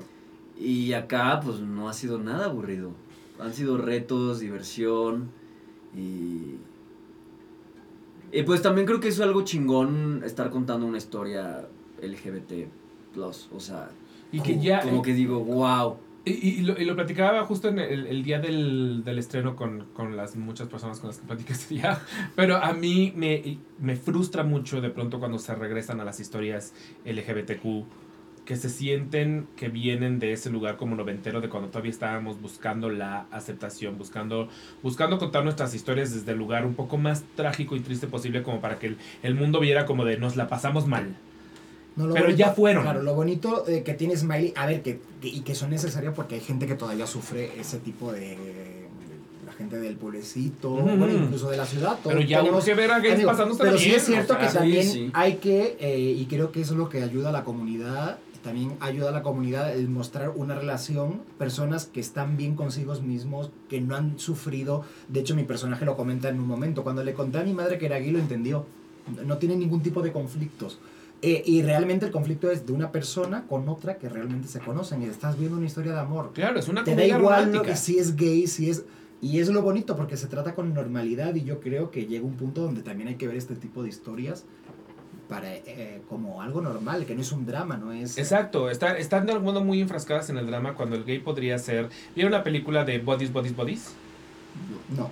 Peor es cuando te La- meten a una trans que siempre termina muerta. Eh, Te- yo, yo no veo obra Ah, de teatro hablando de muerta, donde trata sobre un personaje Wow. trans que al final la mata. Digo, no puede ser. O lesbianas, que también son siempre super Este es de lesbianas, este es de lesbianas, No. pero a mí lo que me gusta de Bodies, Bodies, Bodies es que en realidad podrían no ser lesbianas, no importa en realidad. Sí, la pareja protagonista son, son una pareja gay, pero van a casa de eh, ¿Y no un, muere una de un las grupo dos de amigos. Creo que no muere ninguna de las dos al final, pero Es no que te los quiero siempre spoilear porque la tienen que ver. La tienen que ver, es una gran película. Pero el punto es, el género es terror. Y es el, el clásico amigos encerrados en una casa a los que los empieza a matar algo o alguien. Es Wow. club. Y es un poco clue. No es, no es tan clue como, como hay, hay unas más clue. O sea, no es. No es- este, no es- Glass ajá. Onion o algo así. pero Glass es club. Onion, es exacto. club. Exacto. Ay, sí. pues me encanta, quiero verla. Pero es encantar. mucho más violenta que. Bueno, Ah, no importa. exacto. El punto es que a mí, a mí lo que me gusta de, de Bodies, Bodies, Bodies es que es como. Simplemente pusieron de protagónico a una pareja lesbiana. Pero es un detalle de, de quiénes son estas protagonistas en una obra, de, digo, una, en, una obra, en una película de terror. Y lo mismo pasa un poco en, en Smiley o en, o en Heartstopper o en Bros.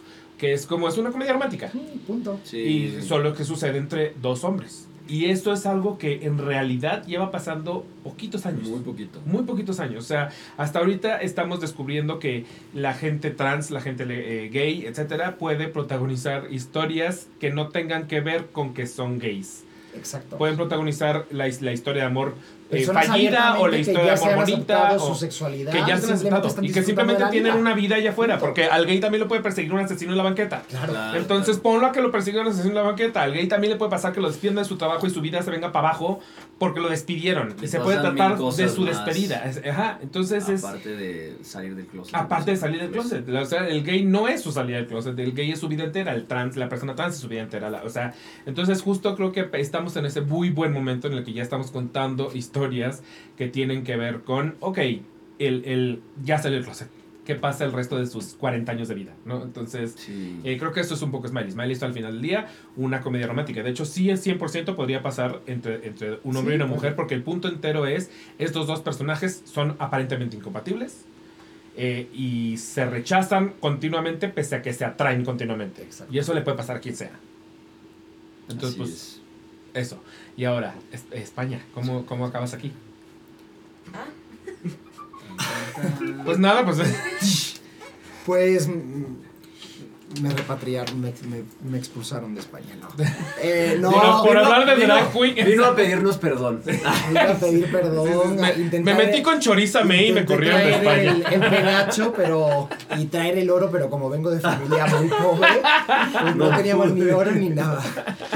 No, eh, eh, a mi pareja le ofrecieron trabajar aquí, un trabajo, y le dije yo, yo soy actor. Soy el, no soy el que trae la economía a la, A la casa, familia. soy actor. Pero traigo la diversión y la sensualidad. Claro, ¿Qué y- opinas de eso?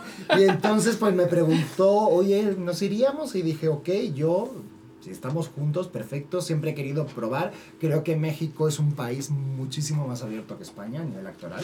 Pero muchísimo ¿En serio? todos los sentidos. ¿En qué te Hay o sea, mucho- que en, que hay en España muchos- siempre son los mismos? ¿Es una y otra vez el mismo Tú circuito? ves eh, eh, Smiley y son los mismos. Ves eh, La Casa de Papel y después ves otra serie, están los mismos de La Casa de Papel. Incluso Mesero 4 es un actor famoso que te entrega el café. Y tú, chinga su madre, dame un papelito. y, Déjenme trabajar. Claro, no, y en España es, es muy cerrado. De hecho, tengo muchos amigos mexicanos que se han ido para allá a España y yo siempre les aviso, no te lo recomiendo porque la industria, y aquí por ejemplo es mucho más accesible. Eh, yo aquí he ido a Televisa a reportarme, eh, te atienden, algunos sí, otros no, te responden, pero en España los directores de casting van de dioses, parecen que, que vas a ver a Shakira.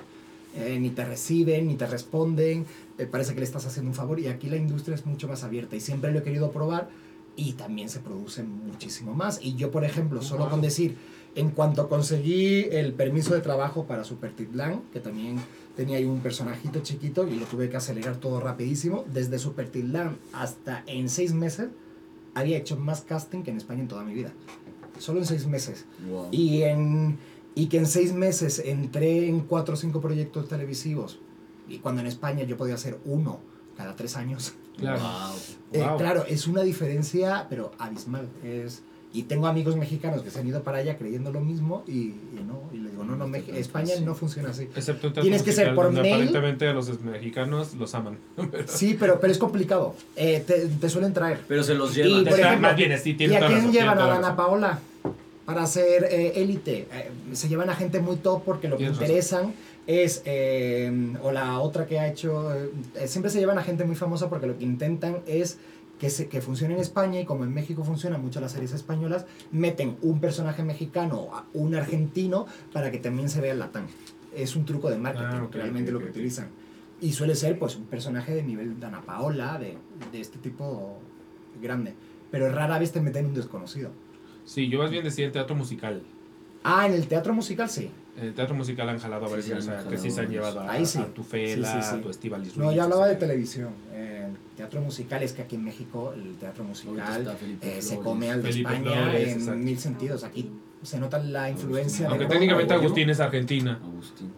no es mexicano per se. Ay, vio, no estés dando información Es errada, lo por favor. adoptamos. Lo adoptaron. No, y de hecho sí, ya tiene la nacionalidad. Eso es muy cierto. O sea, la- hizo, hizo el examencito para la nacionalidad y la tiene. Ahí tengo que sí. te van a preguntar cosas que los mexicanos no sabemos. Ah, pero siempre. Eso no va. Está, está muy cabrón. Alguna vez me enteré Bueno, el que... España eh, ni yo lo sabría Ah, sí, para conseguir la nacionalidad española. No, no, no, o sea, sí, sí, es como de ¿quién es el gobernador de Sonora? No te quién es, ¿qué es Sonora? ¿Qué es? Grill, no sé qué sea Sonora, por favor. O sea, es una cosa Ay, muy complicada. taquitos. Sí, siento que Rico. aparte tienes historia nómada, porque como que ahorita mencionabas un poquito el viví en, en Madrid sin conocer a nadie. Y Sí, en Madrid, estuve y- en, eh, en Tarragona viviendo, estuve en, en Gijón, yo me he movido mm, donde me salía la chamba.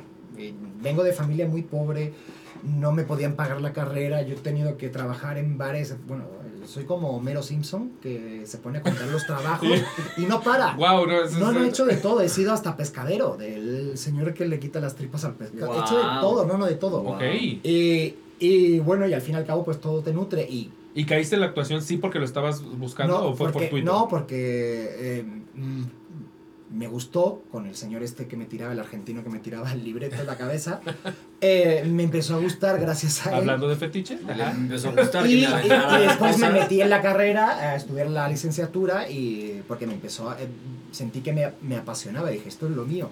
Y paralelamente, pues obviamente no podía estar estudiando la carrera, tenía que trabajar los fines de semana, incluso las noches, tenía bolos de teatro y no, no, eh, ha sido un caos mi vida.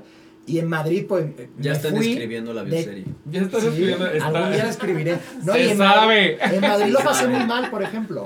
Porque eh, salía de la carrera creyendo que te ibas a comer el mundo, llegabas a Madrid y lo único que hacía era trabajaba de mesero, de entraba a las 12 de la mañana, salía a las 5 de la tarde, volvía a entrar a las 8 y volvía a salir a la 1 de la, Claro. de la madrugada. Madres. Mm, Y digo, ¿y cuándo puedo hacer casting? ¿Cuándo puedo...? Hoy no, hoy no puedo levantarnos engañó, oigan. Sí, sí, no, no, es una Sí, mentira. no, no empiezas, no empiezas de mesero de cabos de Rockstar, aparentemente. No, no, es No. difícil, es difícil. Y, y se, y se tiene que trabajar y tienes que tener mucha suerte. Obviamente si tus papás tienen dinero, que no era mi caso, y te ayudan, pues es más fácil la vida.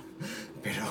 si No, no a se todo- podrá. no, Pero, o no. ¿O no? Pero por lo menos no estás pensando en tengo que comer eh, la semana que viene. No, claro. Que eso ayuda un poco Sí, mentalmente. sí, sí, cuando Porque puedes- yo incluso. Pero bueno, también de ahí viene el hambre que es muy importante, o sea, porque también yo he visto casos de chavos que tienen la vida resuelta y No, pero por eso yo sé. algo, yo- por eso sé que esta cabrón. profesión la quiero, la amo y siempre eh, lo contaré que una vez pensé que me iba a morir porque por sobredosis de marihuana. Eh, y ¿Existe la sobredosis de marihuana? me dio un amarillo, inventar algo. me dio un amarillo Eso es la de, de Es un la pastel que me pálida, ajá. Eh, no seas exagerado. Sí, yo sí, soy me, voy- me iba a todo morir de drama. marihuana. Yo soy todo drama. Y justo lo uni- mi único pensamiento era, me voy a morir, qué pena, y no voy a cumplir mi sueño eh, como actor. Y eso me, me pasó en- Wow. en, primero de carrera. Y dije yo, pues entonces ya sé que pase lo que pase, tengo que seguir ahí. ¿no? Incluso a veces quiero dejarlo.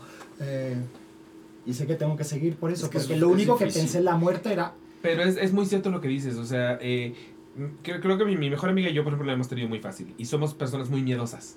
O sea, como, como para tratar de buscar nuevos proyectos o de vendernos o de bla, como que siempre es como, ay no, pero ¿cómo, cómo voy a cobrar eso? ¿Cómo voy a hablar? Y la esposa de, de mi mejor amiga viene de un lugar completamente distinto, se salió de su casa creo que a los 17, entonces a los 17 fue de o me hago cargo de yo de mí misma o no como, justamente.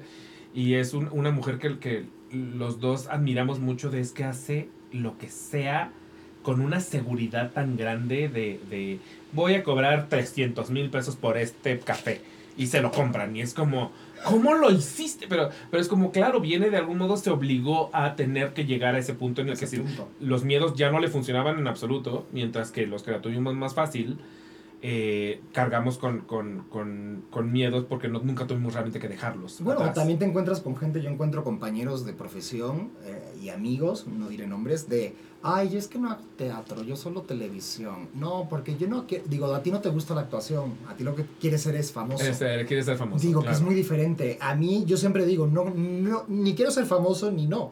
Obviamente, pues si eres famoso, se te Pero primeramente quiero ser Pero digo, yo solo, me limi- solo quiero en mi vida vivir de la actuación. Tener mi sueldo, poder mantenerme y yo con eso soy feliz. Independientemente de mi pareja, pero es lo único que, que quiero. Que para mí es decir, soy actor, es eso. La fama pues va y viene. y- y no sé tiene como el Qué bonito, pero Guadiana. es que sí, el fama como el Como Guadiana yo. sí el teatro está cabrón. sí el teatro está O sea, sí sí está sí está pero es muy bonito tiene, sí, tiene no, otras no, no, no, y no lo bondades. digo por este proyecto, pero, pero, por ejemplo, yo no había hecho teatro porque justo era como, tengo que pagar una renta pues no, era como, "Ah, van a pagar tanto, y entonces yo decía, no mames, ni el Uber. Ajá, sí sí sí O sí, sea, sí sí sí sí Y también creo que, o sea, tenemos que hacer conciencia que, que, que, pues el entretenimiento cuesta y que entonces se le tiene que pagar a todos los involucrados pues algo justo, ¿no? O sea, eh, entendemos que no es el gran negocio de la historia, pero... Sí, no, pero se, se, se- a veces eh, la gente, esos pseudoproductores que se Sí, aprovechan. O digo, también puede ser, no, todo es el dinero en la vida y también No puede ser un proyecto que te mueva cabrón. o sea, porque a mí me han dicho muchas veces, cobraría, o sea, no cobrarías por tal proyecto, güey, pues igual y no. O sea, porque el dinero no lo es todo, pero pero pues si es si es algo feo y te van a pagar mal, pues mejor Yo no tengo un amigo que está actuando ahora y es una botarga gigante y le están pagando 500 pesos el el- la función. Y dices tú, eh, y claro, y están llenando casi estadios. Y digo, no puede ser que te estén pagando 500 pesos, que Por están llenando. botarga. Claro, por, por estar dentro de una botarga, pero claro, eh, tiene que trabajar y, y, y me molesta que exista este tipo de explotación porque Pero es que de verdad sí es pues es explotación. Sí, Y a donde voltees, eh, para todos los trabajos está muy cabrón. Sí, yo no puedo decir que me salvo, pero el otro día hablaba justo con un amigo que, que era teatreros, vemos segundos trabajos, no sabemos. Porque decíamos, o sea, en la vida real, ¿cuántos de los que conocemos se dedican únicamente a la actuación? Porque la mayoría en realidad tiene su side job, que es el que les da de comer. Y luego ni siquiera ubicamos exactamente qué, qué más hacen, pero como que lo empezamos a poner ejemplos y era como, ah, pero este, este, es- este hace traducciones para empresas y así. Órale. Este da clases de inglés, este da... Entonces nos, Pero nos si- empezamos pero si a... eres y inteligente, caímos en cuenta pero que en realidad muy pocos... tienes que hacerlo. Sí, sí, Javier sí. Bardem tiene sus empresas aparte de la actuación. Pero siento que Gabriel Bardem ya porque es un Claro, hombre de no, no, pero negocios grande, pero, sí, pero sí, no pero por sobrevivencia. Que todos, todos tienen eh, un, un plan B y, Sí. y nunca sabes. Pues debería, la verdad no muchos, no muchos lo tienen, pero, Pero, es inteligente pero sí es hacerlo, súper porque no importante. puedes... Porque tenemos fama de loquitos. Bueno, tú los tienes un restaurante. Sí, pero, pero yo justo descubrí eso. O sea, ahora que tengo un restaurante que estoy en putiza todo el pinche día. No he ido, tengo que ir. Y me quedo estoy estresado. Dicen, yo quiero ir Y me queda nada, no sé por qué no he ido. Este, digo, güey, yo tenía un chingo de tiempo libre antes. Y gracias a ese tiempo libre me la vivía ansioso, este, o me la vivía deprimido también a veces. Y te la vives preocupado de puta, voy a tener trabajo, no voy a tener trabajo, puta, ya hice ocho castings, no me han hablado. Y, y creo que tener otra ocupación Te como libera. actor te ayuda un chingo. O sea, a, a, a no estar esperando todo el tiempo esa llamada y a no tener tanto tiempo libre porque el tiempo libre es, es malo. Es- malo. es jodón. Te- O sea, a ti el restaurante sí te echó paro. Pues me ha hecho paro, me ha, me ha traído también muchos estreses. De, de otra este, índole. De otra índole. Ya como Pero, empresario, ya. pero me siento pues contento, ¿no? Ahí, ahí estoy haciendo la lucha. La verdad es que es algo bien difícil emprender.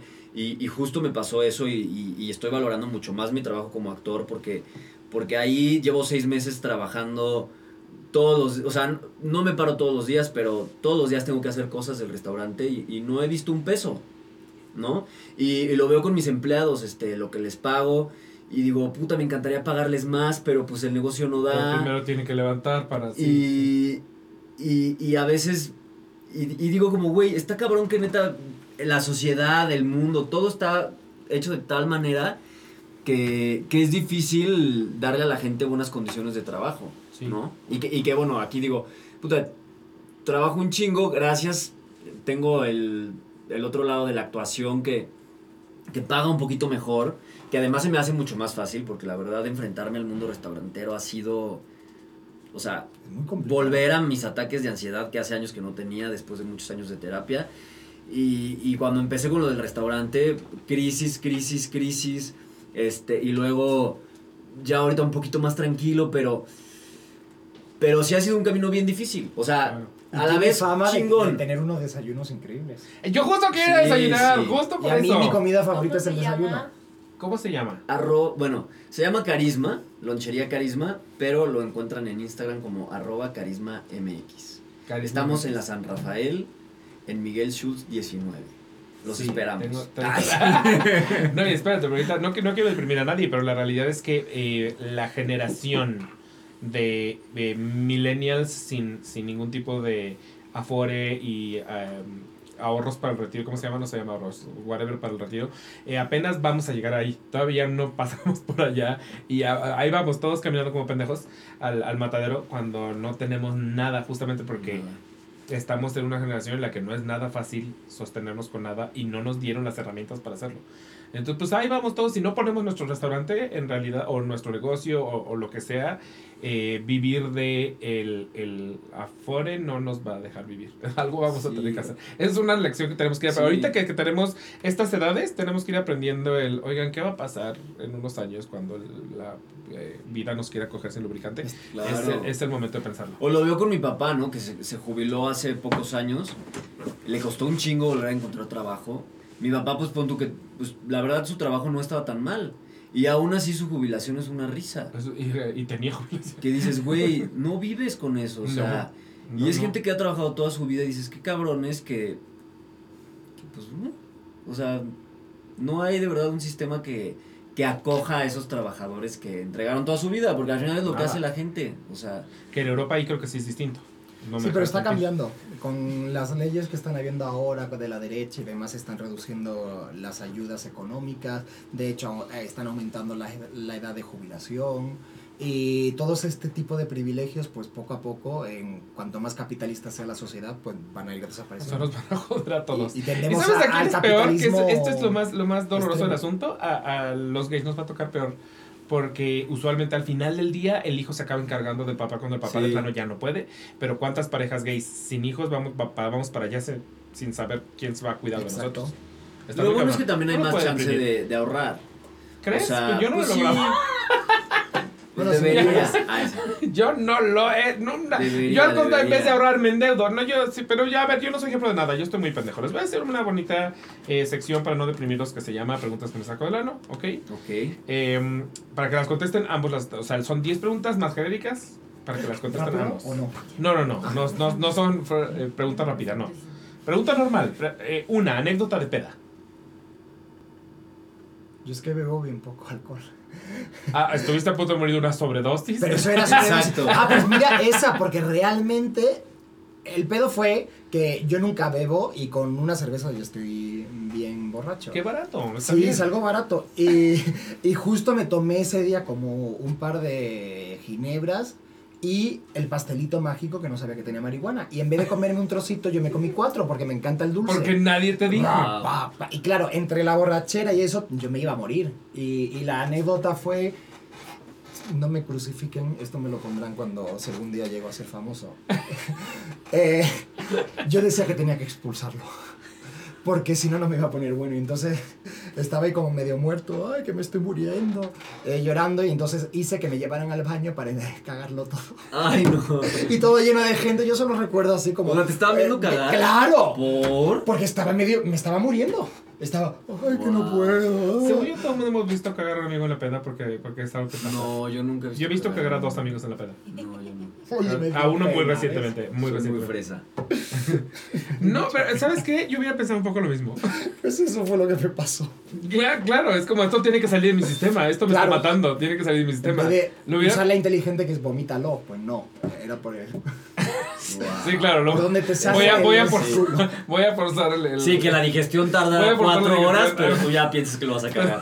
O Pero sea, va a suceder ahorita. Además. Porque esto está haciendo Y daño. bueno, es lo que tiene la peda. Ahora, sí quiero decir que lo- tus amigos, los que no te dijeron que era pastel mágico, eh, qué poca madre. Sí. Sí, terminé en el hospital, porque me llevaron al final al hospital. eh, como. Yo decía que tenía como ansiedad y estaba así todo el tiempo. No, y también era una etapa muy, muy mala porque yo sé que las drogas pues no me sentaron bien porque yo no me Las aceptaba. drogas, era marihuana, Sergio. Para mí eso es droga. No, no, pero porque yo no o sea, no que no sea, pero como que cuando dices las drogas, como que uno se va así de a, a Me Whitney a Houston. El alcohol es droga. Queramos o no reconocerlo, chicos. Un poquitín, Todo pero no, es. o sea, sí, pero no, pero no involucra eh, El eh, azúcar también, jeringas. perro. Yo no estoy, yo no estoy haciendo eh, un alegato a favor o en contra. Estoy diciendo que es droga. Sí, sí. Puede ser muy cierto. Solo que cuando a mí me dicen así como las drogas, pienso como en Drogas, cura, cuchara calentándose, drogas ¿sabes? O sea, como que me voy ahí. Un negocio para Bueno, los entonces tu anécdota de peda, nunca has visto a nadie cagar en la peda. ¿Estoy Nunca he visto a nadie cagar en la peda. Me he puesto pedo así pedísimo dos veces.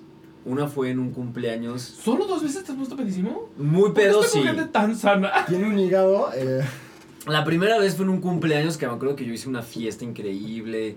Este, yo hice mi invitación a mano, la chingada. Y yo lloraba y lloraba porque la fiesta apenas empezaba y yo ya estaba hasta el huevo. Me llevaron a dormir, me perdí la fiesta.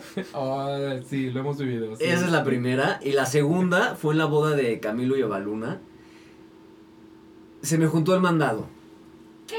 Se me juntó el Oh. mandado. ¿No, es- no es el ganado? Y Se me entonces juntó el el- ganado. El, el ganado, o sea, el lavado con el planchado. Y entonces yo estaba muy nervioso. Este. ¿Qué significa eso? Además, porque, porque yo La- era. los, se, se juntaron ligues en un mismo lugar. Ah, ok. Entonces yo empecé a tomar porque dije, güey, pues me tengo que relajar. Y resulta que al lado de las mesas solamente había meseros con whisky en las rocas. Y yo pensé que era lo único que había. Entonces yo tomaba whisky y whisky y whisky. Y de pronto, o sea, bueno, sí estuvo cabrón, bailé, tiré a cuatro invitadas al suelo. Este. Esas son las Me mejores. reí, bla, bla, bla, fuimos la sensación de la fiesta, pero ya al final empecé a llorar. Y por lo mismo, güey, porque yo decía, güey, la boda está increíble y yo estoy aquí, me siento mal. Aparte como que el whisky que te baja la presión, entonces es Sí. Horrible. Horrible. Y me arrepiento las dos veces porque dije, güey, me lo hubiera podido pasar mucho más cabrón si lo hubiera controlado. Sí, uno acaba arrepintiéndose. Yo no, definitivamente he tenido muchísimas más de dos pedas enormes, pero una en un cumpleaños fue así, o sea, era aparte fiesta de disfraces, pues conseguí mi disfraz, la chingada, y sí, para las pinches 10 de la noche yo estaba muerto. Muerto, y también me estuvieron a dormir y fue como, perdí mi propio cumpleaños. Lo peor es que al día siguiente todo el mundo subía las fotos y era como, wow, qué gran Ninguna. fiesta mi fiesta, solo yo no la viví, pero, Sí. pero se ve como una gran fiesta mi fiesta, sí. Sí, pero qué, qué sanos. Solo dos pedas y tú casi ninguna. Muy bien. Eh, miedo irracional. Irracional. O sea, miedo pendejo. Ay, qué difícil Ay. esto. Pongo un ejemplo. Eh, Yo le tengo terror a las abejas, por ejemplo. Ah. A las alturas, a las aviones. A las jeringas. Yo tengo muchos miedos irracionales. Ah, yo las jeringas. Me da mucho miedo.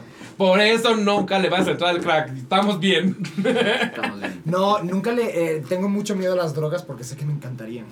Y sé ¿Verdad? que no las podría dejar. Yo, el tabaco, soy de los que huele a la gente fumar y me encanta cómo huele. eh, que es algo que la gente odia. Wow. Pues a mí me encanta. Pues no lo quiero probar porque sé que no lo dejarían en mi vida.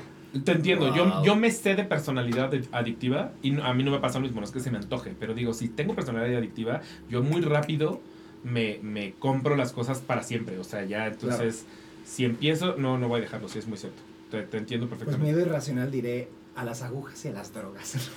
A las drogas, a las drogas. Sí, eres la florecita de vive sin drogas, solo que creo que tú no conociste esa florecita, pero de lo que te perdiste, esa florecita es ícono mexicano, Me o sea, es la florecita italia, así. La voy a buscar en YouTube. Sí, búscala. Entonces no tienes tatuajes, por ejemplo. No, Ah, soy yo, igual, muy bien. ninguno. Te entiendo. Yo tampoco. Ay. ¿Por lo mismo, por las agujas o nada más por No, falta de ganas? no. Soy muy bipolar, siento que me voy a arrepentir. ¿Verdad? También. Ay, los estoy entendiendo mucho. Muy bien. Yo siempre he dicho como, ¿qué, ¿qué en la vida voy a decir? Esto lo quiero aquí toda la vida. Nunca va a pasar. Exacto, sí. En algún momento de la vida voy a decir como, "Ay, ¿por qué lo tengo? sí, ok, pues Sí. tu miedo irracional no son los tatuajes. Que es, no tengo miedo, creo que no tengo miedos irracionales. Qué afortunado. Así a lo que más le tengo miedo podrías, pero pues no le tengo miedo. O sea, me, me dan mucho miedo las adicciones.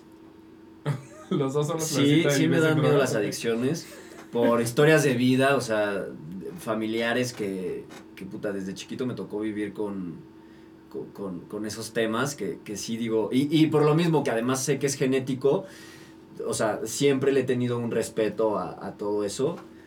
Eh, y pues a la depresión también le tengo mucho miedo porque... Es que esos no son irracionales, esos son miedos muy, muy pinches reales. Pero es ¿Cómo que, no pues, pues sí, racionales como que no... Le tenía miedo a las agujas de chiquito, pero ya un día lo vencí. No, pero qué, qué bueno que tus miedos en realidad son reales Sí. porque a esos miedos vale la pena no tenerles miedo, pero, pero eh, estar, conscientes, estar consciente de a dónde te llevan o, o- o saberlos manejar. Esos Sí. miedos que sí son reales, eh, o sea, justo la, la depresión, pues claro, que si no te impone la depresión, si no, si no Sí, o por ejemplo, a la depresión. De repente con lo del negocio, pues sí tengo miedos irracionales, ¿no? O sea, eso, como de repente mucha ansiedad de decir, puta, y si la cagué, y si no la cagué, ¿qué hago? Abro, cierro, este... O, co- o con decisiones también, de repente del trabajo, es como, puta, hice bien, hice mal. Estoy consciente que también deben de ser miedos irracionales, porque al final, pues no, no tenemos por qué darle tantas vueltas a las cosas. No tenemos. Qué bueno que ustedes son gente racional. Yo sí le tengo miedo al Zika y así, al dengue, o sea, sí, yo tengo miedo. O sea, en el COVID te encerraste muchísimo. Mm, Sí, sí, me, sí me encerré muchísimo. Pero, Sí, pero- no, dicen que no. Hay un rato sí me encerré muchísimo. Pero te lo juro, yo veo una película de ébola y durante una semana estoy pensando que me va a dar ébola. O sea, es sí. hipocondriaco. Soy, ah, sí, Sí, sí, Eso no es terror, sí. es hipocondriaco. Pero son miedos irracionales. De la hipocondria viene de un miedo Exacto, racional. sí, sí. ¿Ves? Yo sí soy, yo soy una persona. Qué bueno que ustedes no lo son.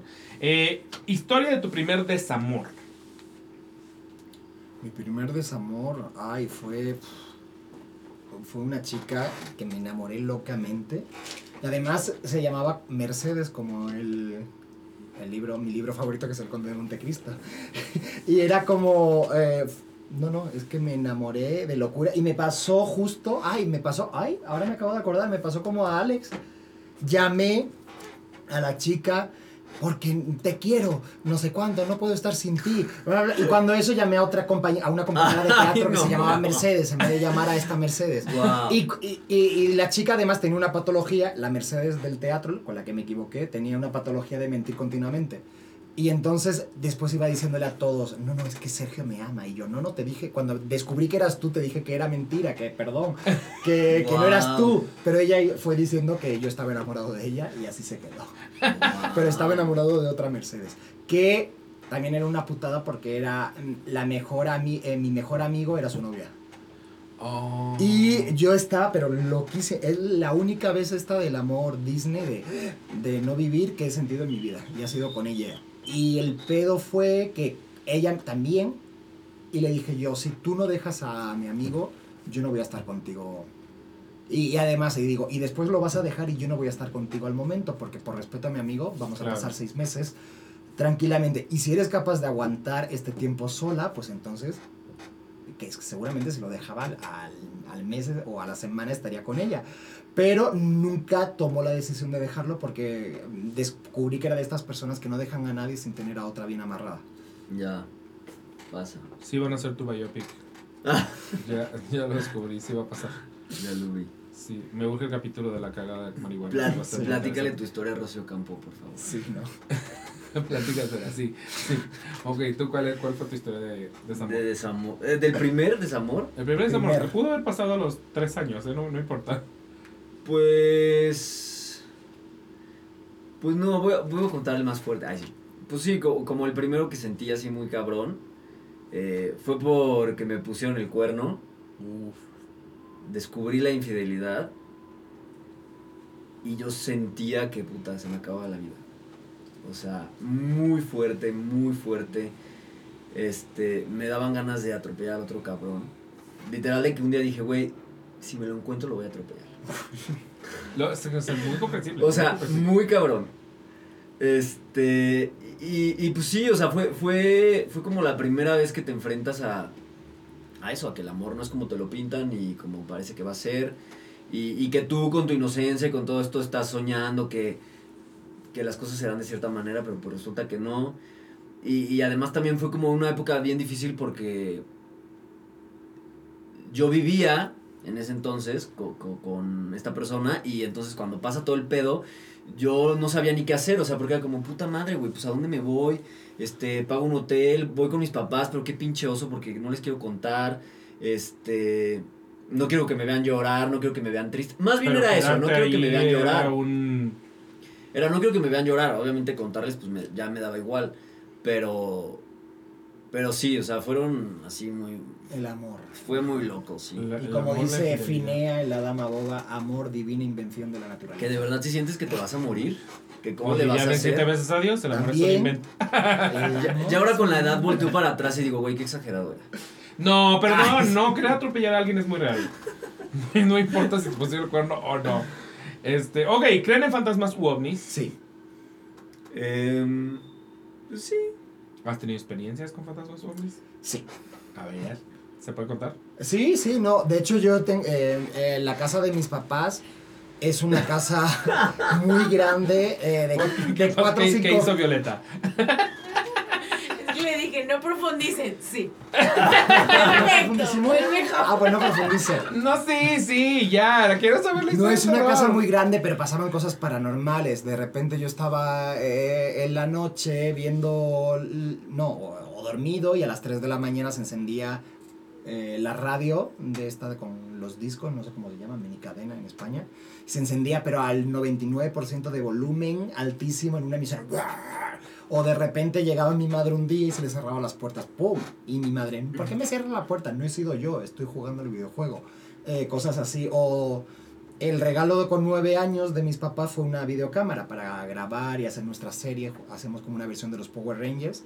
Pero, pero, y así nos pasábamos mis hermanos y yo todo el día. Y, y de repente había como grabaciones de video de voces que salían en la, eh, bueno, que están en los videos, en las Wow. cintas. Y no, no. Y de hecho, cada vez que alguien dormía en la habitación de uno en mi casa, muchos amigos, había como una ventana y siempre decían que, eh, ay, tu madre nos está espiando. ¿Por qué tu madre se acerca eh, y nos espía? Porque había como una especie de ventana que daba al salón. Y es una, eh, sí, porque venía vestida con una bata azul. Y siempre lo repetían continuamente hasta que una vez eh, se lo decimos a mi mamá, porque todos los amigos dicen que, que vas con una bata azul, mira, se me está poniendo eh, la piel chinita. Y, y, y dice, no, no, eh, dice, yo no tengo una bata azul, dice, quien se murió aquí en la casa Ah. con una bata azul fue tu abuela. Wow. No, no, y, y- y claro, son cosas así, entonces, pues, ¿cómo no creer? No, pues sí, creer mil por ciento. Siento que tú que lo dijiste como con más sutileza no, no te ha pasado nada. No, no me ha pasado nada. ¿Te gustaría que te pasara? Pues ve a Sevilla, Pues tienes no. ahí una casa donde te pueden pasar cosas. No. O sea, he escuchado historias de gente muy cercana que, que digo, güey, pues sí puede ser real. Pero a mí así directo. Bueno, una vez me pasó. ¿Y sí por qué no le cabrón, dicen a la niña que está ahí detrás me del dijo- venga? Una vez me pasó que me dijo una maestra de la primaria. Sí, yo iba en la primaria. Entonces se acababa de morir uno de mis tíos. Y llegó la maestra y me dijo. Ay, me da miedo. Me dijo, oye, en tu casa hay alguien. Pero ella no sabía que se acaba de morir uno de mis tíos. Entonces llegó y me dijo, en tu casa hay alguien. Es alguien que se quiere despedir de tu papá. Y yo me quedé así de... Pero porque la maestra era vidente o recibió una llamada o algo así. No, la maestra era vidente, sí. Ah, y me dijo eso, la cabrona, yo en, secu- yo en primaria, o sea. Wow. Y, y yo me acuerdo que en ese entonces sí, o sea, me pasó una vez que llegué del- de, la escuela justo y, y escuché que había alguien y cuando subí ya no había nadie. Y como a los dos días fue que me dijo eso esa maestra. Ya se me había olvidado, mira. No me Hasta gastes. ahorita me me voy a poner a llorar. Pero... Eso, sí, sí, sí, sí te pasó algo. Sí. Sí, sí cuenta. Esa Pero me gustaría que me pasara algo... ¿Verdad? O sea, ya ahorita, que soy tan, Consciente. tan consciente. Ah, pero ve- yo veo sombras en mi cuarto, aquí Wow. en México, de vez en cuando. Wow. Y sobre todo, y tengo un perro que, que empieza y empieza a seguir a. a la Pero es gente, que no. ti, ti, ti, ti, se va. Y, y, y lo ve con la mirada, ¿eh? Lo va siguiendo. Sí, mi no, perrito. son mosquitos, o sea, todo tiene una explicación. Yo voy, yo, voy a hacer el reto de grabar eh, durante la noche así. Pero no en mi casa, porque sé que en mi casa no pasa nada. En el hotel de Guanajuato. Voy a llegar al hotel de Guanajuato y voy a poner a grabar mi celular toda la noche. Ay, sí. A ver qué sale, ¿ok? A ver qué agarro. Sí, sí, sí lo voy a hacer. Ok, eh, anécdota backstage. Esto es de teatro, pero puede ser de tele o de cine. o- Baquetaje. Pues. A mí me pasó. Aquí en Smiley. Claro, yo estoy acostumbrado en el teatro en España, pues somos muerto hambres. Y, todos nos cambiamos en cualquier sitio, en cualquier esquina. Y aquí justo me pasó que me empecé, me dijo José una cosa de, ay, no, eh, pruébate eh, estos calzones. Y claro, yo me iba en mitad de, todo el mundo, digo, ah, pues me desnudo. Y me dijo, ¿pero qué haces? ¡Loco! Eh, métete en el camerino. Claro, digo, bueno, pero si lo habrán visto, claro. Y, no, y aquí descubrí que no, que a Son nivel muy- cultural son muy pudorosos. son muy Somos muy pudorosos. pudorosos. Y después me dice, te puedes meter en un pedo, imagínate que viene alguien y ahora dicen que le estás enseñando. Y yo, ay, no, perdón. Y, y justo, de hecho, a- Ya. a- eh, an- anteayer fui a la prueba de vestuario y ahora se, me queda la chica de vestuario así. Y digo, ah, me tengo que desnudar. ¿No te importa? No, no, ah, si quieres desnúdate. Y no se iba, claro, y digo, y Ay, José Ra me- quería ver. cl- Claro, y digo, bueno, pues me desnudo aquí, a mí no me importa, pero, pero claro, digo, no vaya a ser que después me diga que le estoy enseñando el pito y no quiero. Sí, pero sí, es muy, es muy cierto. Hace mucho tiempo una sesión de fotos con una actriz argentina que yo creo que tiene una mentalidad parecida. Sí. Eh, justo una amiga mía la acompañó porque le dijo, no, ese vestido que, que traes puesto no, no me gusta, Se déjate, te lo cambié por otro. Y ella, ajá, se lo quitó pero no traía nada abajo. Y entonces se lo quitó. Y mi amiga hasta el día de hoy habla como de ese día que esta actriz me enseñó todo. O sea, para ella es como, Claro. wow, esta actriz que se desvistió por completo así de y yo. Eh, te iba a pasar el vestido para que te lo... Me salía y te lo ponías. No Sí, aquí. no, y sobre todo no. porque cuando haces teatro y tienes una salita chiquita donde se cambian hombres, mujeres, todo junto, pues llega un momento donde te da igual, chinga su madre, Claro. el desnudo y no le das ninguna importancia. Claro. Perdón si alguna vez, porque me he desnudado contigo delante y si te No, a mí me da incomoda, eh, perdón. Yo fui, mo- yo, fui mo- yo fui modelo en mis tiempos. Ah, entonces bye. Y también, güey, sí, un día sí me saqué de pedo porque literal, o sea, bueno, algo es cambiarte ya, pero un día literal venía llegando yo y una amiga así, modelo guapísima, me ve desnuda y de la emoción abre los brazos y corre hacia mí y me abraza y ahí sí yo me quedé como, ¿qué hago, qué hago, qué hago? O sea, pero no, yo la verdad tampoco le tengo miedo. a la- De hecho, yo creo que mi historia backstage va a ser esa, que no es del, no es del teatro, es de, de una grabación que literal una señora me regañó porque yo me cambié y volteó bien encabronada y me dijo, estábamos en maquillaje y yo me cambié igual enfrente de todos y, me, y volteó y me dijo, ¿qué no tienes camerino? Oh, wow.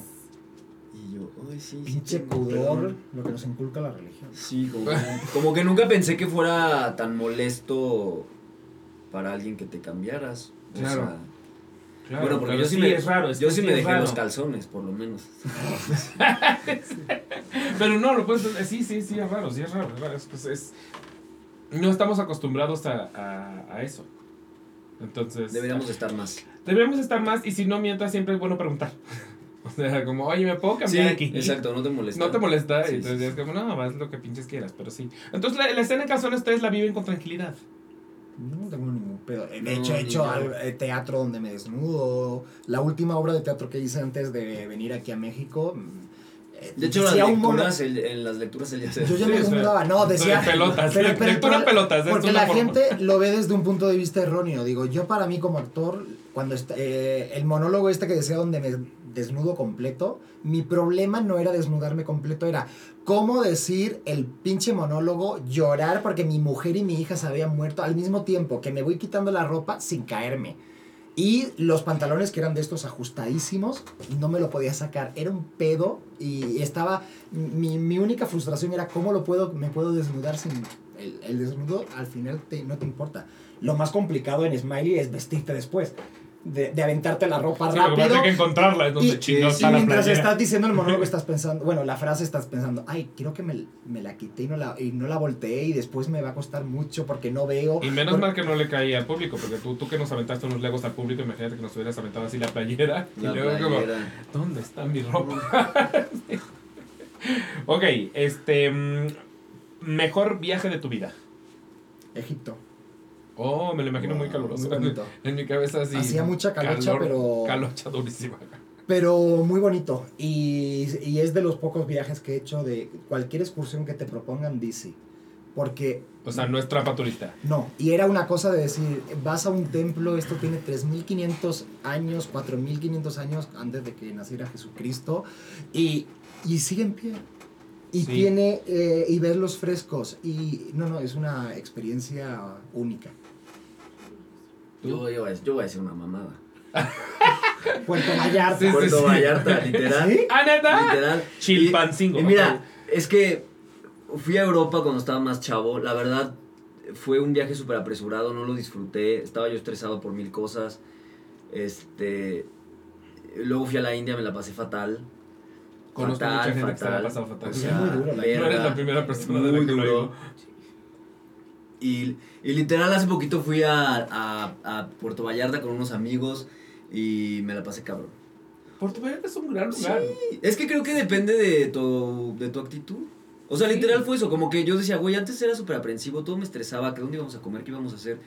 Güey, fluye. Y creo que eso ha, Te llevaron, bien. eso ha estado chido. y bueno, en Vallarta acabamos hasta bailando en un, tu, en un tuburio. Tuburio.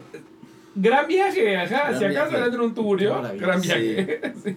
Yo de las playas, pero si me tienes que llevar a una, prefiero que sea Puerto Vallarta que otras muchísimas. O sea, que Tulum, mil veces Puerto Ya. Vallarta, mil veces. Yo mi favorita, La Paz, en México. Nunca he ido a La Paz de México. Bueno, Ha ido más veces en Jennifer Aniston que también yo. he tenido historias increíbles. O sea, si eres muy de playa. Sí, tú eres muy de playa, ya me de acordé, claro, pues si te fuiste a vivir a una playa. Sí. Sí, sí. No, yo no, definitivamente no soy de playa. Ok. em, ¿Crees en la astrología? No. es absurdo Los- porque los creo los no. fantasmas. Ajá, sí. ahora. No, pero aquí con lo del horóscopo, eh, eh, que sé que se vive ¿Qué mucho signo eres? en México, Escorpio. Súper escorpio. Y después, y él, Escorpio, ay, pues iguales, claro, sos. Y tú, pero ¿cómo puedes meter a. Si te pones a ver a los literatos súper de esto, eh, seguro que alguno coincide con el bisoño y no tiene nada que ver. Yo tampoco y dices creo, tú. ¿en qué tiene que, en qué se basan? No sé, no sé. O sea, sí me gusta platicar para llenar Socializar. espacios O muertos. sea, si, si usas el que, qué signo eres para romper el hielo. No, pero si alguien está hablando de eso, pues sí, sí ah, le, le meto un comentario, pero la verdad es que pues no. Eso no O sea, es que bueno, conozco gente que de verdad, o sea, tengo un amigo que cortó a su novio porque el horóscopo se lo decía. Ah, Pues muy no. fuerte. Y Sara, yo ya lo hice. No, no, pero también conocimos a alguien que así en un Sí, sueño se a le muchas- reveló no sé qué planeta y dijo, ya, pues ya. Y el novio también creía eso, no fue como, bueno, que está bien. Ah, bueno, al menos fue muy pacífico. Pero igual. Saturno me dijo que te cortara a mí también. Pero eso me encanta que me eche las cartas y creo en la videntes y este tipo de cosas. Wow. Entonces, soy, muy soy. Soy Sí. contradicción. ¿Tú qué Como todos. Yo soy Sagitario, ¿Cómo? No tengo idea qué hagan los Sagitarios en esta ¿Y vida. Soy el peor. Yo soy Géminis. Géminis. Y yo sí me Claro, siento muy Géminis. Géminis. sí. Y los Scorpios los entiendo bien, pero los Sagitarios no tengo idea qué vergas son los Qué Sagitarios. No sé ¿Eres nada de Sagitario? Sagitarios. Ah, como mi mamá. Y es muy parecido a tu mamá. No, nada. Ok, fracasamos. Este, ¿qué, Por te, eso sientes esa conexión conmigo de amistad. ¿Qué te puede? ¿Qué te puede? ¿Qué te puede qué? A mí que el, Irritar. eh, lo que me irrita ¿Es eso? Es Sí. que aquí los coches no paran en los pasos de peatones. De verdad, me, me, me irrita mucho. Yo Es soy de esos, algo- perdóname. Porque a veces digo, pero carajo, vas montado en un auto, yo voy caminando, cédeme, y me encanta caminar. Y camino menos en la ciudad porque no respetan nada. Y, y me enfado. Oh, Y a veces ya me aviento al coche, digo, así que si un día aparezco muerto. O sea, pero que ni siquiera es- por eso. O sea, tú estás hablando de que ni siquiera en un alto, sino en un pa- pasto de peatones que aunque En haya... un paso peatón que no tienen de semáforo, pues normalmente tiene que parar porque esas rayas Ah, no, que están en el no- suelo no ya, educados ya no, no eso, pero cuando está en rojo que dices tú, Pero bueno, sí pues puedo pasar, pero como el coche puede girar a la derecha, Que eso ya no se que ya puede. no se puede, pero lo siguen ¿Ya haciendo. no se puede? No. ¿Neta? Claro, No lo he dejado de haciendo. hacer nunca. Yo no sabía Ya que no hay vuelta podía. de Hoy de hecho justo iba a Parque México con los perritos y una gringa casi la atropellan por lo mismo, porque íbamos pasando y de repente yo. empezó a girar el ¿Cuándo coche. dejó se de asustó. poderse? Hace, Hace hace como Yo, No me apre- enteré. yo aprendí a manejar hace cuatro años. Y ya no se podía. Esa regla ya existía. Pero lo hace hasta la policía, yo he visto aquí a los de tránsito haciéndolo. Wow, no sé por qué no me han parado. Yo no he parado de hacerlo. Yo más bien soy de los que. Es que en el tráfico es muy difícil acabar no en las rayas. O sea, como que entre que este. Ponen Ah. siga, se ponen alto, se ponen de. Y de pronto estás parado a la mitad de la pinche nada. Eso me pasa todo el tiempo. Y no solo en las rayas, olvídate de las No rayas. Yo estoy parado en medio de No la calle. en la gente que quiera. ¿no? ¿Sabes qué es una? Eso es multa de casi dos mil pesos. Neta también. Puta. Wow. Pero ¿cómo la evitas? No hay manera de evitarlo. Pues esperas. cuando se está poniendo en ámbar, pues te quedas paradito. No Ah, intentas cruzar. Ah, ah, antes. no, no, no, sí, sí, sí, sí, sí, cuando, cuando está en amarilla. El problema es que a veces que está. Que Pasa sí, sí, rojo sí, verde en un Que no, no, no, que tú juras que vas a alcanzar a pasar y de pronto todo se paró y acabaste en la nada. Sí. Ok, eh, ah, no, tú no dijiste tú cuál, cuál es la tuya. El- a mí me puede. La incertidumbre. Uf, Me puede demasiado. muchísimo, sí. Sí. Creo que soy Sagitario, te estoy entendiendo mucho. Seguro sí. Tu ascendente. Mi, no, mi, mi ascendente. ascendente es Libra, entonces acaba de ser mi luna. Es la luna, es el otro, ¿verdad? Es Mi luna es Sagitario, ya Y lo cuando sé. alguien Ni va- siquiera lo voy a buscar. Vas a cenar con alguien y no, y no elige. Y yo, por favor, ¿por qué no eliges la, la comida? No tardes tanto. Eso me pone. Es, es sí, totalmente. Sí, sí, sí. La gente Lo estoy entendiendo, sí. Sí, sí, sí. Ok. Em, que te enamora. Mis perros.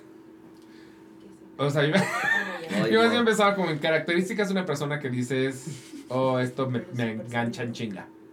Mis perros. Que, te- que tenga perro. Ya desde que tengo perros, ya solo me pueden enamorar los perros. No, eh, la mente. A mí me enamora mucho la mente. Cómo piensa, cómo, cómo se desenvuelve, me enamora más que cualquier cosa.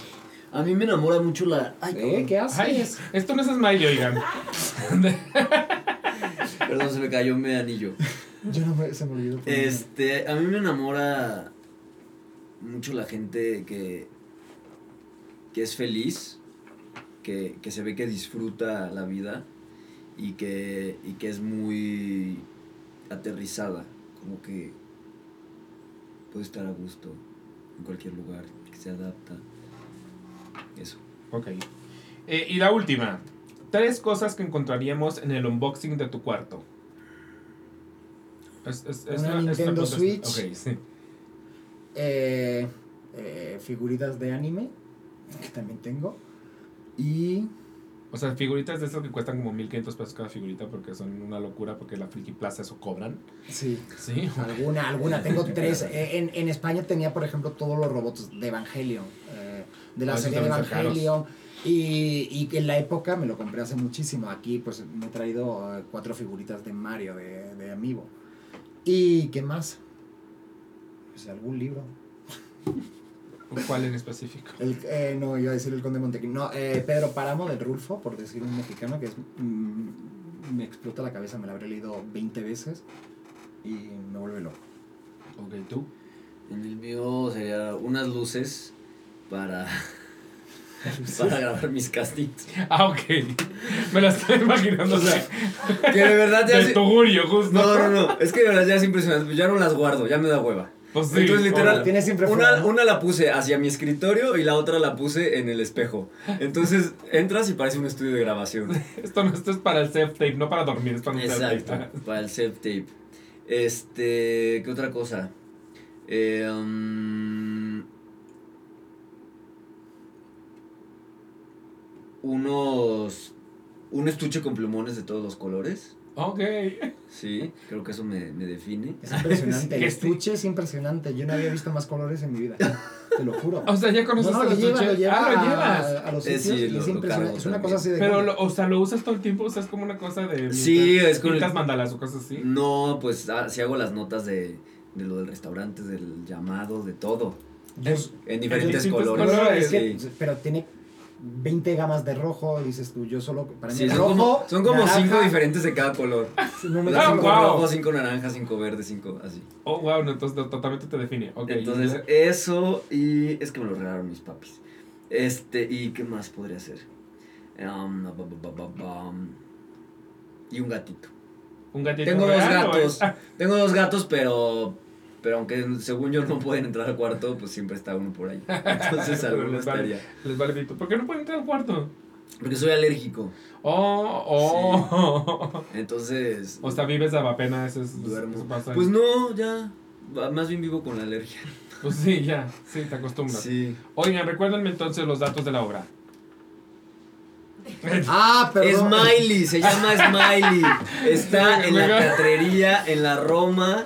Los boletos se pueden comprar en Ticketmaster, en la página de la teatrería o en la taquilla de La taquilla. Y es a las ocho y media. Es a las ocho y media los jueves. Este, y, Y los actores, pues son eh, Martín Barba, Sergio Velasco y más adelante. Jesús Zavala. Jerry Velázquez, que siempre me confundo ahí con sus apellidos. Yo siempre le digo. Velázquez. Jesús Velázquez, No, es que el, Zavala. Vela- el Velázquez y el Velasco me Yo soy. Velasco. Y yo siempre le digo Ve- Blázquez. No sé por qué. Jerry Blázquez. qué? Porque soy creativo. Distraído. Este, y bueno, que, que, si- que si quieren ir, que ojalá que si quieran ir, eh, se apuren a comprar los boletos porque ya tuvimos tres sold outs. Oh, oh, oh, Este, oh. o sea, para mis funciones ya solo quedan el 30 de marzo. Pero quedan nada, ya, ya está en poca disponibilidad. Sí. Quedan eh, cua- tres, cuatro boletos, eh, cada uno en una esquina. Pero, si con- pero, es- pero con suerte volverás. O Y más si bien- no, pues hasta, sí, en mayo. Bueno, o hasta mayo. con los dos personajes. Ok, ok, ok. ok. ¿Tienes Sí. redes, Smiley? No. No, No tiene redes. la teatrería. La teatrería. La teatrería tiene redes. ¿Y ustedes sus redes? Y Sí. Velasco. Arroba Sergio Velasco con B chica y S. Síganlo. Velasco Gles. Gles. Gles. Ajá, Velasco. Pero bueno, ya cuando pones Sergio Vela, ya te aparece. No, ¡Ay! la completa. Óyeme. ¿cómo crees? Pues No. depende de, de, Pero claro, si pones una B de burro, no, tienes que poner la B chica. Por Ah, eso, sí, por eso especifico y porque además siempre cuando digo soy Sergio Velasco me escriben Velasco con Z. Y es Velasco. Y es Velasco con S de Sevilla. ok, Ok. Velasco Gles. Serio, Velasco Gles. Este, síganlo para más historias. Para más pendejadas. De su- Prometo de su hablar de fetiches más seguido. Ok, tú. Este, y yo, Martín G. Barba. Y sus proyectos personales. Bueno, en mis proyectos personales, este... Smiley. Bueno, pues está Su Super restaurante. Titlán. Ah, bueno, este, sí. que, ¿Cuándo sale el podcast? Eh, la próxima semana. El Más. podcast Bueno, que también. Super El Titlán, podcast. que ya lleva que ya lleva dos semanas los domingos a las 4 de la tarde en Azteca 1 este Smiley y, y- y bueno también invitarlos al, al restaurante a Carisma en la San Rafael como ya lo dije Vamos, nuestras redes sociales son arroba carisma Vamos, vamos, quiero ir. MX Pues especialistas en brunch Si fuera yo a pedir un. Mimosas, ajá, chelas, llego al brunch. ¿qué más quieres? ¿Qué, qué es? Así? dicho los ¿Qué chilaquiles. son platillo no me puedo perder? Mira, a mucha gente ama los chilaquiles. A mí mi favorita son las sincronizadas bañadas. Es una sincronizada rellena de queso, jamón, con salsa. Es una salsa que yo le robé la receta a mi mamá, que es deliciosa, hecha con tomate verde y chiles rojos. Este, y luego aparte le agrego, este, yo siempre, porque ahí le podemos agregar todo a todo. Entonces yo siempre le agrego huevo, tocino y aguacate y queda una cosa Oh, deliciosa. wow. ¿Y tienes molletes? Soy Eh, fanático de los molletes. ¿Verdad? Apúrate, Sí. ¡Ya! Apúrate porque los vamos Soy a sacar de la casa. Somos también. Están Scorpio. No los quiten, soy fanático. Sagitario, Pues voy a ir. Están buenísimos. ¿Cuál- ¿De dónde son los mejores molletes según tú? El mejor que más me ha gustado fue, eh, no sé, eh, es como la calle paralela a la, a la teatrería, arriba en una esquina. Eh, Había un restaurante y me pusieron el pancito crujiente. Ay, güey. No, no era O sea, en la. Roma. Peltre ¿Cómo te lo da como medio... El Peltre a mí de hecho no me gustan los molletes de medio Peltre. Ajá. No, no, no. Pachucho. A mí me de encantan los de. Además de los de carisma, los de Kleins. Pero son unos de que también tienen chilaquiles. Oh, Como tipo los de, sí, tipo sí, los sí. Sambrus, pero acá están Está- mejor. Los tecolotes de arriba. dices tú. De. Los del Jornale, hazme caso. Jornale o Ay, Sanborns para mí. Cualquiera de esos dos. Jornale o Sanborns. Los mejores de- Sanborns. Sí, Sambrus sí se rifa. Los Sanborns Sanborns Es también. una franquicia, amigos. No. Bueno, ¿y tu, tu ventana?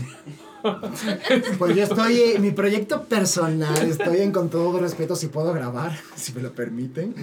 Eh, en Smiley, por supuesto. Y no sé, contratadme y tendré más proyectos personales. si me quieren ver más. Contratadme. Ya saben que me desnudo en todos lados, contrátame. A mí también, contratadme. OnlyFans. OnlyFans. Y a la Claro le pueden encontrar en Instagram como el guion bajo Aquelarre Podcast y en Twitter como el Aquelarre guion bajo. Y a mí me pueden encontrar en todos lados como Imuni, eso sí, latina B de vaca, guion bajo, M de mamá W N de Nutal Y. Y yo no tengo proyectos personales. Yo quería abrir un restaurante, pero Martín ya me quitó las ganas. Este, no es cierto, sí quiero seguirlo abriendo en algún futuro lejano, porque no me quiero justamente morir sin falta de afore. Eh, algo que se me está olvidando decir, ah, sí, suscríbanse a este canal. Ya se los dije al principio, pero ya terminó la entrevista. Entonces, si ya llegaron hasta este punto, es como, wow, estuvo increíble, suscríbanse. Y si nos están escuchando por Spotify o por iTunes, pueden dejarnos un bonito comentario, unas bonitas 5 estrellas, un bonito rating, y eso nos ayuda a crecer. Los amamos, gracias familia. Y a ustedes, muchas gracias por. Ya llevas mucho con tu podcast. Llevo, Y a pues, los dos haters hay que saludarlo. A los dos haters hay que años. saludar A los dos A los haters. haters. Hay uno que sí, definitivamente no nos escucha, el hater, el, que le llamo el hater del internet, el que vamos a tener sexo eh, con odio él y yo. Eh, ese definitivamente no escucha, el otro sí. Está Eh, en paz contigo mismo y verás que la vida es mucho mejor, amigo. Es mucho mejor. El, no, el hater del internet odia en general a todo el teatro y se le vive buleando al teatro mexicano en general. Wow. Eh, me, incluye, me incluye, pero a- también a otras muchas cosas. Eh, y pues nada, muchas gracias por venir y de verdad tengo que volver a Smiley a verlos a todos. Yo tengo que hacer mi, mi combo mentiras un poquito. o sea, Así como es. el- sí, sí. Si en algún momento de hecho hacen cóctel de Brunos, también voy. Sí, Perfecto. sí, se les ocurre. Vamos a ir Y, cambiando y ahorita todos, Morris así. demandados. Todos, Ok, claro. bueno, pues muchas gracias. A ti, Gracias. gracias por invitarnos. Muy buena la platiquita. Bye.